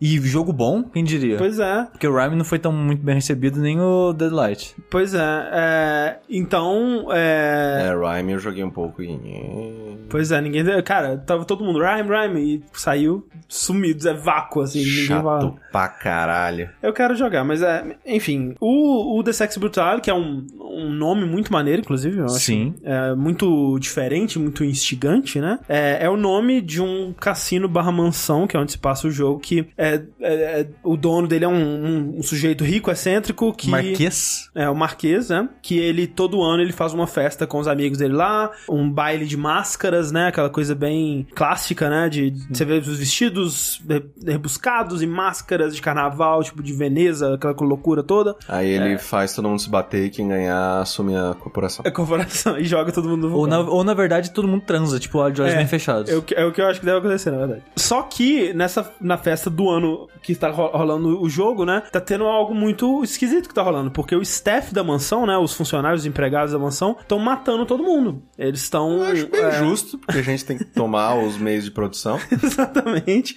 Matar a burguesia, filha da puta. Exatamente. Eu acho que esse jogo é um comentário comunista. E você controla um sujeitinho chamado Lefkadio Boone, que é um nome muito bom, cara. Card é um nome bizarro, cara. É muito bom esse nome, velho. É que ele acorda nessa mansão, né? é, sem memória, que- quem diria. E uma mulher Sangue. ensanguentada, feita de sangue, basicamente. Ela surge de uma poça de sangue no chão assim. Uma Blood Mary. É, e te marca com a mão dela na, na sua máscara. Assim. A sua máscara ela é mais simples, né? ela é só uma máscara branca. Com a mão de sangue. É, e ela marca sua máscara com a mão de sangue, assim. E nisso ela te dá um poder curioso, né? Que você vai descobrir que esse jogo ele se passa basicamente no dia da marmota, né? É, é, inclusive eles disseram, né, que dentro das inspirações do jogo tá o filme Groundhog Day do Bill Murray lá, do dia da marmota. E outros jogos também que usam esse tipo de premissa, que eu, cara, eu acho uma premissa excelente pra um jogo, velho. Sim. E Eu principalmente jogos- esse tipo de jogo. Sim. Porque uma coisa que o André ainda não falou ainda, esse jogo é um jogo de investigação, É, basicamente. de exploração, É, investigação. porque o poder que ela te deu não é de viajar no tempo, mas é de não ser percebido pelas pessoas por um tempo. O que ela quer que você faça nessa mansão é ajudar as pessoas a sobreviverem aos funcionários, né? Só que a sua invisibilidade, digamos assim, só funciona por alguns segundos. Então você pode entrar numa sala, só que na hora que você entra na sala, tipo, vai ficar tudo meio que preto, o tempo vai parar e você tem que fugir de lá antes que eles percebam você. Você vai ver que ao longo do jogo você vai perceber que tem elementos sobrenaturais. né? Primeiro essa mulher que surge da, da, da porra no chão, mas depois você vai perceber que tem alguma coisa de estranho rolando com as máscaras das pessoas, né? Que elas meio que estão possuindo ela e impedindo que elas vejam a verdade e tornando elas agressivas a a você. Então é, é isso que acontece. Quando você chega numa sala que tem ou um, um membro do staff da mansão, um funcionário, Ou a pessoa que você quer salvar. A pessoa que você quer salvar, né? Os, os, os hóspedes da, da festa. O tempo para e a máscara da pessoa começa a te perseguir. Ela, ela sai e tenta te, te, te matar, te, te possuir, não sei. Sim.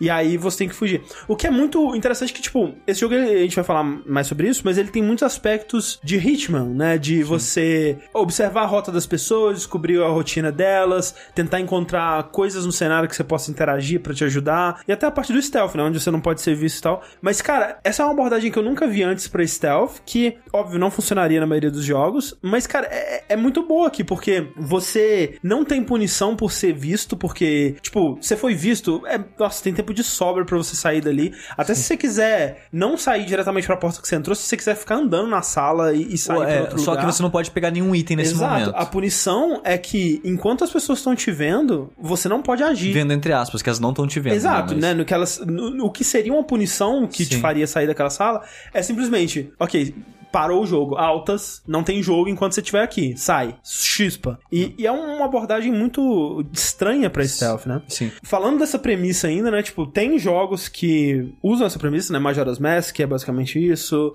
The Last Express, que é o jogo do Jordan Mechner, que é o criador de Prince of Persia, faz uma parada assim com o, um, um jogo muito estranho dele, que eu, eu, eu, eu mais admiro tecnicamente do que eu gosto de jogar. E até 999, né? De certo modo, os jogos da... Esse, esse jogo ele tem bem uma pegada de visual novel, sabe?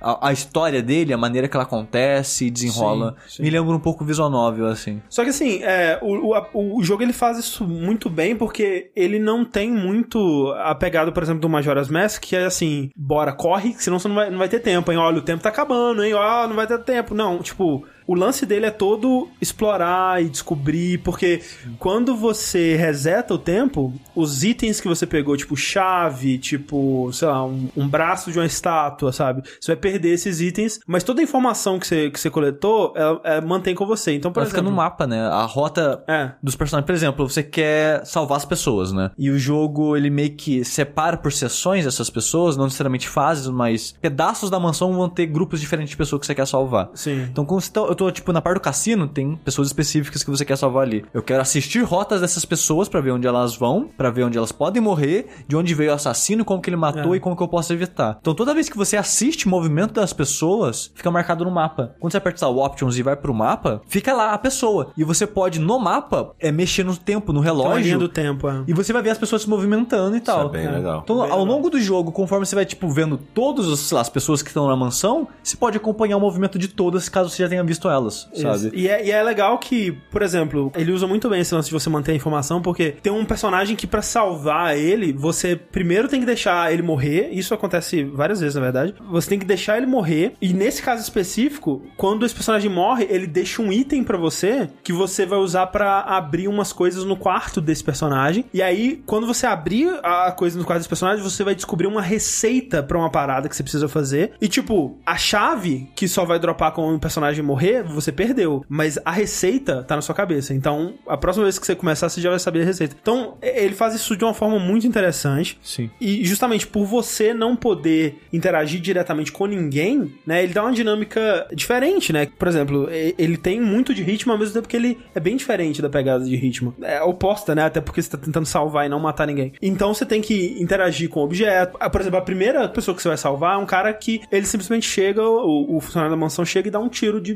espingarda na cara do maluco. E aí, porra, como é que eu vou impedir esse cara, né? Eu não posso interagir nem com o cara que tá matando, nem posso avisar ele. O que você faz é trocar o, o cartucho da, da espingarda por uma bala vazia, né? Um cartucho vazio. Então, quando o cara dá o tiro, aí o cara percebe que tá tentando matar ele aí é, resolve a situação. Ele reage, né? Ele reage, exato. Então é, é tudo assim, são é, soluções inteligentes, né? Que você Sim. tem que tirar da sua bunda pra, pra resolver as paradas. Mas, de Sempre modo geral- lineares, né? E Sim. né, você não vai inventar, não é tipo um Deus Ex que vai ter um milhão de possibilidades. Sim, assim. é, é um jogo indie no final das É contas, é. né? Os puzzles dele são bem simples, né? Sim. E são bem curtos, né? É. Tipo, a- as sessões do jogo que eu comentei que você vai achando esse grupo, esses grupos de pessoas, geralmente, né, o puzzle é resolvido naquela área, você não precisa ir em Sim. lugares longe nem nada pra achar itens O e jogo é bem curto, eu, eu devo ter terminado ele umas 6, 7 horas. Eu assim. levei oito pra platinar ele, sabe? É. Que é pegando todos os coletáveis Que e eu, que eu tal. tipo, eu joguei um pouquinho dele no dia antes do Saideira, aí eu joguei mais um, foi uma meia hora dele no Saideira aquele dia, e aí hoje eu sentei pra jogar e terminei, né? Então ele é bem rápido, Sim. ele é bem fácil, assim, tipo, não é bem fácil, mas é, é, é o tipo de dificuldade que eu, que eu gosto, É, assim, que tipo... você, não, você não resolve tudo na, de cara, mas também você não é nada absurdo. É. É, exato. Então ele é, ele é aquela dificuldade que te desafia, mas, né, você tá o tempo todo, tipo, tendo momentinhos de, ah, eu sei o que fazer agora e Sim. tal. Mas Então uma é- é coisa muito falando do Saideira, né, André? Você jogou a, lá meio que a segunda missão, entre aspas, né? Você salvando o segundo grupo de pessoas, que o primeiro é um cara só, que é o É. tutorial, e estava na primeira vez sozinho, livre Sim. na casa, né? Que você tinha que salvar um casal. E a maneira que você resolveu foi meio que na, Na sorte, total. né? E eu tava muito, É. muito afim de jogar esse jogo, porque quando eu vi o quick look dele, do- dessa primeira, do tutorial, falei, caralho, o conceito de jogo é muito foda. Muito bom, cara. O A trilha é sonora maneiro. dele é, É, foda, o foda. visual dele é muito, Muito, bom, é muito carismático pra caralho, estiloso. E a ideia, né, de você ser um detetive com viagem no tempo, que você leva informação. É. Eu, eu falei, cara, esse jogo é perfeito, pra mim, perfeito, cara. não, é. E quando você jogou aquela missão no saideira, eu meio que desanimei um pouco. Eu brochei também. Tipo, cara, porque eu cheguei na- na- no lugar e enquanto eu tava explorando, eu interagi com uma parada que resolveu tudo. E eu salvei as pessoas e, tipo, eu não sabia quem eram essas pessoas, eu, eu não tinha visto elas morrer, eu não usei minha habilidade do tempo pra nada, sabe? Eu, eu não sabia o que tava acontecendo e eu resolvi, Sim. sabe? E eu posso até dizer que talvez essa missão tenha algum problema de design, de, É. de não puxar a repetição ou algo assim. É. Mas ao mesmo tempo, quando eu tava jogando essa missão, eu descobri que pra mim, nesse momento, o mais divertido não era necessariamente resolver. Exato. O divertido era investigar. Investigar, e, sim. e essa missão ela é muito foda porque o tutorial você faz uma parte meio que isolada da parte principal da mansão, que é meio que a mansão do Resident Evil, né? É. Conforme você vai liberando novas áreas, pode ir e voltar pra onde você quiser, sabe? E o jogo acontece sempre nas 12 horas, né? Do meio-dia à meia-noite, e todo mundo vai repetir o mesmo ciclo pra sempre nessas 12 horas. Inclusive, eles fazem uma coisa muito inteligente que adiciona a, a parte do mistério e da cara, eu quero descobrir o que tá acontecendo, que, Exato. tipo, ao longo dessas 12 horas, né, que se passam o quê? Em 10 minutos de jogo, talvez menos? Por aí. É, bem rápido. É bem rápido. Você vai ouvindo sons e coisas vão acontecendo. Isso é Tipo, muito seu foda. controle vai tremendo. É. Você ouve um sonzinho, tipo, você ouve um tiro, pá, você ouve um vidro quebrando. psh, Aí você ouve um. um- um- a, a luz pisca. tz, tz, tz, E tipo, o que tá acontecendo? Exato. cara? E tipo, você sabe que o tiro, às 4 horas da tarde, é o cara do tutorial. É. E os outros sons? É, exato, Será que que tá outras pessoas morrendo? Quando que eu vou chegar lá? Co- Como que foi a morte dela? Que, sabe? E à medida que você, vai chegando cada um, você vai dizer, ah, foi É. isso que E aconteceu. é muito foda como que é muito bem feito, porque você marca certinho, por exemplo, o negócio de investigação que eu comentei. Nesse parte no, do começo que você tem que salvar o casal é num cassino. Aham. Só que, além de ter acesso ao cassino, você tem que acesso ao hall do- da mansão. E no hall da mansão você vê dois caras conversando. Sim. Se você ficar um tempo observando, que você pode olhar pela fresta da porta, né, da parada da chave. Ah. Então você não entra na sala, mas você consegue observar um cone de visão lá dentro e assistir e ouvir o, o que as pessoas estão dizendo. Sim. Então você assiste esses dois caras, eles estão falando de algo Que você não faz que ideia. é que é. você não faz ideia que você não tem é, contexto e esse sussurro em alguma parte, você não ouve esse sussurro. É. Aí passa um, um staff no segundo andar e ele tava falando de que, ah, eu lidei com o Red. Você, quem que é Red? Quem que é Red, Como é. que ele lidou com isso? Aí ele ouve os caras começam a disfarçar. Então você já começa, peraí, setou um personagem, tô vendo nos dois, além do que eu vou salvar. É. Passa um tempo depois, passa uma outra mulher no segundo andar e você consegue acompanhar essa, segun- essa mulher por um bom tempo. E então você tem acesso a vários personagens ao mesmo tempo e eu achei fascinante ir acompanhando cada um deles. Antes de resolver a missão, eu falei, cara, eu quero saber o que as pessoas estão fazendo. Ah, não, e, e é, e é foda que, tipo, é, você tem, é, é, tipo, o jogo inteiro, nesse loop de 12 horas que se passa em 10 minutos, tá o jogo inteiro acontecendo o tempo todo, sabe? Sim. Tipo, os caras realmente criaram um espaço onde todos os personagens estão fazendo todas as ações deles ao, Ao mesmo, mesmo tempo, tempo. E você consegue acompanhar literalmente o dia de cada um deles, se você quiser, se você souber E cada tá. um tem que uma história, um motivo por que eles estão no lugar que eles estão, É. o que eles estão indo E- fazer. E, até o staff, sabe? Tipo, o staff, de vez Sim. em quando, você pensa assim, pô, esse cara brotou daqui, que paia, né? Mas depois você vai descobrir que tem uma parada por trás disso também. Sim, e os staffs têm personalidade também, Também, sabe? é. Tem um cara do piano, tem uma personalidade que ele toca o piano, que ele gosta de música, não sei o que lá. Tem os dois caras que eles só falam por palavras únicas, É. né? Eles não têm frases, eles só... Plano concluído, né? Tipo, É tipo, assim. e eu joguei ele junto com a minha namorada, que ela também adora coisas de viagem no tempo e de detetive, então a gente jogou resolvendo os puzzles junto e acompanhando a história junto. E ela amou esses caras. E realmente tem um- eles têm personalidade, cara. e Isso é Sim, muito sim. foda, sabe? Mas me explica uma coisa que eu ainda tô meio confuso. Tipo, vocês falaram que ah, a primeira, fora, né, da, da missão inicial, da, da, da tutorial, nanana, tem que salvar o casal do cassino. Aham. Sim. Só que como o dia inteiro acontece o tempo todo, como que esses já foram salvos? Então, eles não foram. Eles não foram. Eles continuam, vão continuar morrendo infinitamente toda vez que você for lá. Aí meio que a, a sua última, a última pessoa, aí você tem que salvar todo mundo em uma só? Não, Não. quer dizer, eu, É- é eu que- imagino que talvez, tecnicamente, você talvez possa salvar todo mundo numa run só, mas eu, eu, Eu não acho sei. impossível, porque, tipo, tem gente que morre, tipo, 4 horas, gente que morre 4 e meia, sabe? É, Então, talvez você consiga difícil. preparar, não sei, enfim, talvez não tenha jeito mesmo. Mas, enfim, Mas o negócio a, é que- A pegada nem é essa, tipo, a, a, a ideia do, do Sex Brutale é que, é que ele é meio Metroidvania também. Então, toda vez que você salva alguém, essa pessoa, ela te dá a máscara dela. É que ela consegue tirar a máscara e sair da influência da mansão, digamos Exato. assim. E aí, quando ela te dá a máscara dela, ela destrava uma habilidade, né? Que um- uma delas que você pega, por exemplo, é a habilidade de escutar muito bem. Então você consegue ouvir esses sussurros que o Sushi falou. O que é muito legal, eu achei fascinante essa mulher, cara. Eu gostaria Ah. de parar um momento pra falar dela, que, que é Tri- Trinity, eu acho. Trinity, é. Eu tava, acompanhei o pedaço da história dela, você vai aos poucos, é tipo, ah, eu vi ela nesse corredor, deixa eu acompanhar ela a partir daqui, mas eu não acompanhei o começo da história dela. Sim.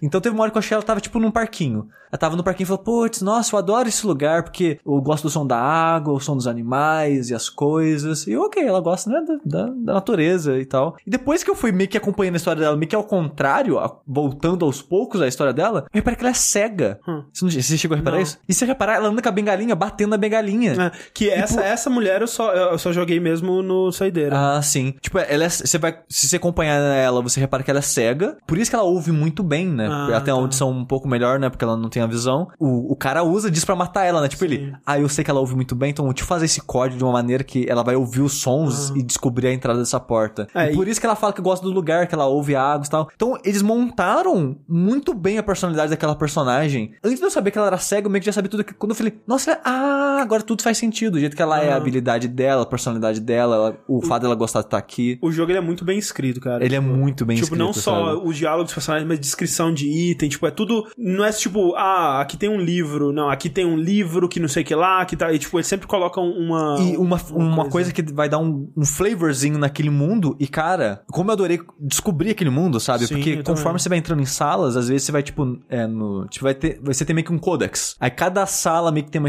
historinha própria. Cada pessoa, quando você acha. Tem um coletável que é o convite de cada um, né? Sim, que é, que é muito bom. Quando É, você acha o convite ideia. da pessoa, você descobre a história dela. E é muito divertido você achar o convite, né? Porque Sim. tem algumas pessoas que você, ela morre e você pega no corpo dela. Outras perdeu a, a primeira que Ou perdeu. então o, o- ela morreu, mas o corpo dela foi pra casa do caralho. Você não sabe o que aconteceu com o corpo Exato, então tem. Como você, é, você descobre onde ela perdeu o convite, você tem que né, seguir a rota dela e ver onde Exato. possivelmente ela perdeu o convite. Exatamente. Eu achei bem divertido isso. É. Então, assim, eu fiquei muito feliz de ter dado uma segunda chance pro jogo, porque eu brochei bastante com ele no, no. Saideira aquela vez. Que, né, tipo, num jogo desse você quer. Você quer esforçar, você quer usar as mecânicas dele pra resolver uma parada e sentir que, porra, foi pela minha inteligência que eu resolvi Sim. essa parada. E, e eu, mas que nem eu comentei, por mais que às vezes a gente resolva o puzzle por acidente, que- Aconteceu comigo m- mais ou menos uma outra vez, no do, do casal lá do, que, que fica preso num negócio. Sim. Tipo, eu meio que resolvi ele sem precisar resetar também. Sim. Mas aí depois, co- como eu sabia que a parte mais legal era investigar, eu voltei e Pra fiquei fazer de fazendo novo. pra ver no que, É. que eles faziam. E tal. eu, e eu, mesmo sabendo já a resposta do- de como salvar o casal no cassino assistindo você jogar, eu achei muito divertido assistir a rota dos Exato. personagens, tanto dos assassinos quanto de quem tá salvando, Os de quem eu não tava salvando, é. né? E descobrir daquele castelo, porque as pessoas estavam suspeitando de coisas também, sabe? Sim, sim. E você acompanhar elas e ver o que elas estão tramando. E voltando à parada do som, é, aquele cara, duas pessoas que eu comentei que a gente ouve no, no hall, os caras falam de, ah, tem que mexer em tal coisa, eles estão suspeitando de algo, e você segue um deles, ele vai pra um lugar que você não tem acesso, É. e você ouve um som, que depois você mexe no objeto e você, Ah, é ah, ele som." mexeu num desses objetos. Então será que é, esses objetos têm vários deles e eles vão fazer algo juntos? É, você vai vendo os objetos separados pela emoção, você não sabe pra que eles servem. Exato. né? Até E- inclusive você vê o saideira, a gente se indaga sobre esse objeto. Exato, e é muito interessante, além dos sons de possivelmente pessoas morrendo, você ouve o som desse objeto repetidamente ao longo do dia. Você, caralho, várias pessoas mexendo nessas coisas. É. É, por que que tá isso acontecendo, sabe? Então é muito bom. Cara, se, tipo, eu acho que se não fosse. Em qualquer outro ano, esse jogo estaria no meu top 10 fácil, sabe? É, Eu- talvez ele esteja ainda, dependendo quando eu for fazer Eu- a eu- lista. é, e tipo assim, Esse Eu- ano é foda. Esse ano tá foda. é, tá cara. foda. Eu gostei muito. Eu gostei muito, muito, muito, dele, muito sabe? muito. Tipo, no ano passado, se fosse de- ano passado, ele estaria no top 5 pra mim, É, sabe? fácil. Tipo, de, de assim, de ficar triste quando acaba, sabe? Eu quero Sim. mais, eu quero mais personagens, eu quero mais história. É porque quero... o jogo ele é relativamente curto, né? 7, 8 horas pra É, fazer eu tô tudo, felizaço que eu, eu, eu ainda, po- ainda vou pegar os restos coletáveis, não peguei todos os convites ainda, eu quero muito voltar e, e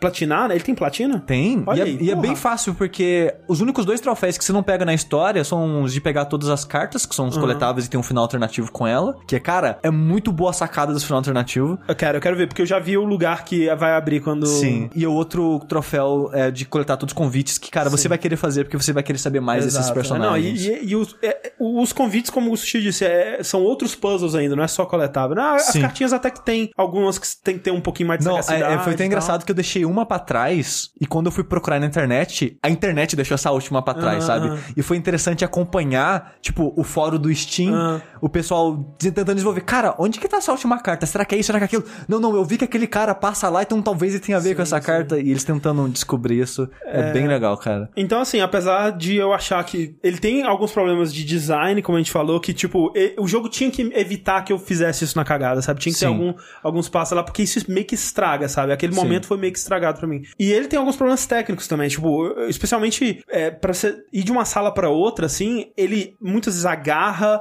muitas vezes ele carrega a sala sem ter gráfico, fica preto por um tempo e depois a sala É, carrega. assim, é pra quem não, não viu nada do jogo, ele é meio que isométrico, né? É. Você tem a visão de cima. Ele é poligonal, mas isométrico, a cama. É, câmera exato. cima. E ele tem uma pegada meio de Resident Evil de desses ângulos, né? Cada sala tem seus ângulos específicos, né? Isso. Então, é tudo 3D, tudo visto de cima, mas cada sala é de um ângulo diferente. Isso. E às vezes também o próprio botão pra entrar na sala. é, tipo, eu chego na, na frente da porta, aperto o botão, não acontece nada. Aí eu Sim. tenho que apertar de novo. Tipo, isso me incomodou um pouco, mas nada, né, longe do. do- nada perto da, da diversão que eu tive.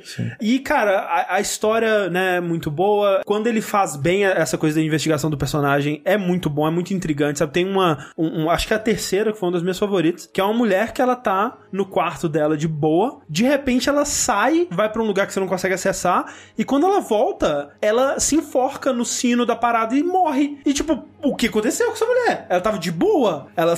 que- Eu preciso descobrir, sabe? Você fica, cara, desgraçado da cabeça querendo saber o que aconteceu. E é muito bom, cara. Quando você descobre. É, eu achei fantástico, cara. Eu voltei. As, as mortes são muito boas, de modo É, geral. As cenas, da, cara, a- a do- desse casal, né? São dois caras que. Fica implícito que eles são um casal, né? Sim. É de partir o coração, velho. Quando, né, a cena da morte dele tem umas que são mais violentas, tem umas que são mais engraçadas, né? Sim. E é interessante que, tipo, talvez por causa do visual do jogo, eu não sei, mas as mortes deles, quando ela acontece, ela não pareceu tão forte pra mim, sabe? Aham. Mas quando você fala em voz alta, tipo a morte do casal, sabe? Se você narrar em voz alta o que acontece, é, muito horrível, cruel, é muito sabe? horrível. e quando você observa os corpos com o, com o seu personagem, ele sempre faz, fala uma observação que dá mais realidade àquilo. Tipo, Exato. tem um cara que morre bebendo veneno, ele fala: é, o veneno correu a boca dele a ponto de dar pra ver os ossos, assim, cara. Sim. Tipo, E, e uma coisa que eu comentei visual novel no começo, né? Esse jogo ele tem um pouco de visual novel, acho que na pegada, assim, que talvez porque me lembrou 999. Aham. Mas uma coisa que eu gosto mais dele do que em visual novel ou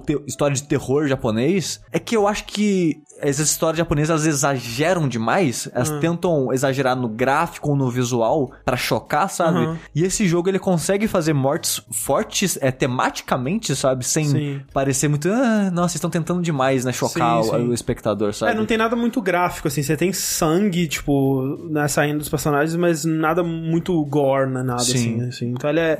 Ele tem um estilo muito único, muito, muito legal. É, eu gostei bastante do final, satisfatório. Bom saber que o final alternativo tem coisa legal ainda. Sim. É, é- é divertido, mas eu gosto do conceito dele. Vai fazer sentido quando né, você sim. chegar lá. Então, cara, The Sexy Brutal é um, jogaço. Jogaço, assim. cara. Ele, ele tem pra PS4, Xbox One e PC, né, no Steam. No PS4 ele tá 20 dólares. No, eu imagino que no Xbox One ele esteja mais ou menos o mesmo preço. No Steam ele tá 36,99. Olha lá. É, cara, vale muito Vale muito a pena, pena, cara. Por esse preço é um... É um E ele, é um- e ele é graficamente simples, então eu imagino que várias pessoas consigam jogar ele. Então, Sim, ele, cara, ele é bonito, mas simples, assim. Eu, eu- eu- cara, eu fiquei muito feliz. E, né, cara, a gente demorou pra cobrir ele porque a, a gente mandou e-mail pra porra da Tequila, da Tequila Works, né? Sim. E eles não mandavam a porra do jogo. Porque E não foram eles que fizeram. Exato. é. Que a gente só foi que descobrir pesquisando hoje que essa Cavalier Studios que desenvolveu o jogo e no final, só no final do ano passado, que ela entrou em contato com a Tequila Works pra ajudar, tipo, fazer o rush Sim. pra entregar o jogo. Provavelmente por isso que eles não respondiam a gente, porque eles provavelmente não eram desenvolvedores mesmo do jogo. Né? Exatamente. Então, é, fica aí é, a recomendação fortíssima de The Sex Brutal. Joguem, por favor. Pra encerrar, vamos falar aqui dos lançamentos pra semana que vem, semana dia 3, jogos que ninguém vai prestar atenção Na no verdade, é essa semana, né? Jogos dessa semana. É Ah, dessa ah, semana. tá. É, eu,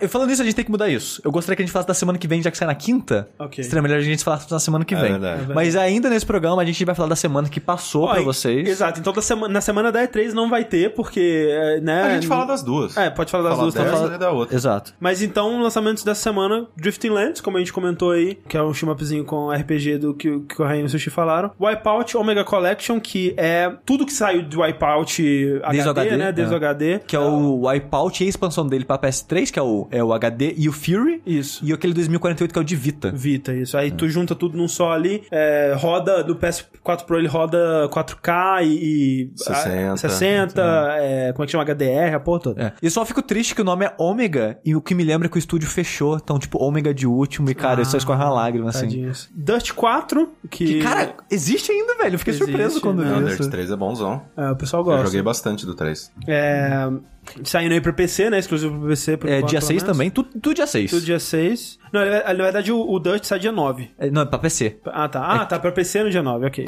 É. É que o console e o PC estão datas diferentes. Isso. É Conarium, o jogo da propaganda, né? Que você faz a própria Conar. Hã? Ai, Não. meu Deus. Econarium, do que é um- Ainda bem que tá acabando.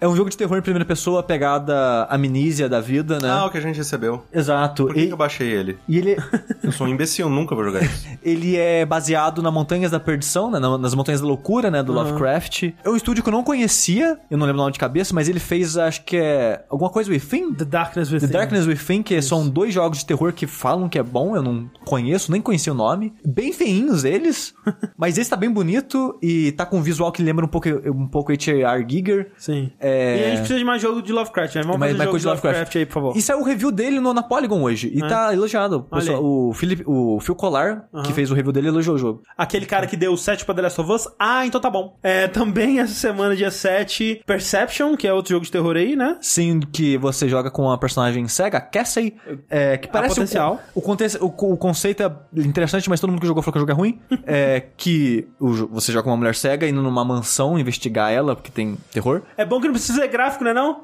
Ah, e você não vê nada, né? A não ser quando você bate a sua bengala Olha e aí. você faz um, uma parada de ecolocalização. Cara, esse... Velho, conceito é muito bom, cara. Eu eu quero jogar. Sim, Que- o conceito é muito bom, mas dizem que, que é meio que entediante o jogo. Pois é. Não, mas tá aí, Perception. É, me lembra aquele White Knight, que era um jogo tudo no escuro, exceto quando você iluminava as coisas. Que é bom também. É... escuro até iluminar, que coisa. Mas que ele é tipo preto, é tipo pretão mesmo. Colocar luz. Enfim. E, por fim, Wonder Boy, o, o remake, rem- é, remake mesmo, né? Não é Remake, remassa, não. não. Tira essa palavra daqui, porque é remake com R maiúsculo. Sim. Que já tinha 3. saído pra tudo que é console, tá pro Switch e tá saindo essa semana pra PC. E eu só coloquei essa porra na lista dos lançamentos porque, cara, o jogo é muito bom. É bom. É, ele é. Quando o Sushi fez o, o do que se trata, eu fui jogar depois.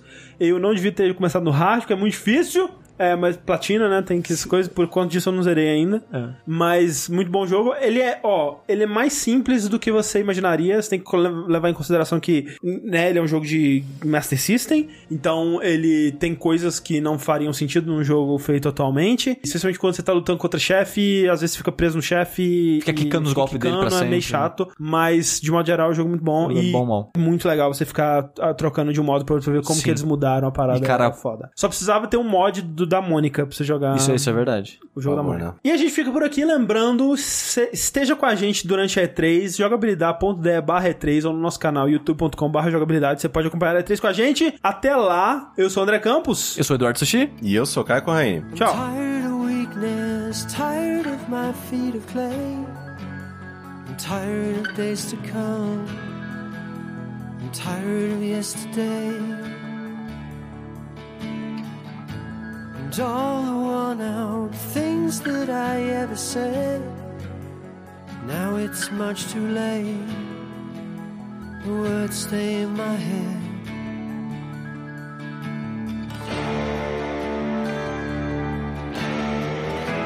So the day will begin again. Take comfort from me. It's up to you now. You're still here and you're digging again.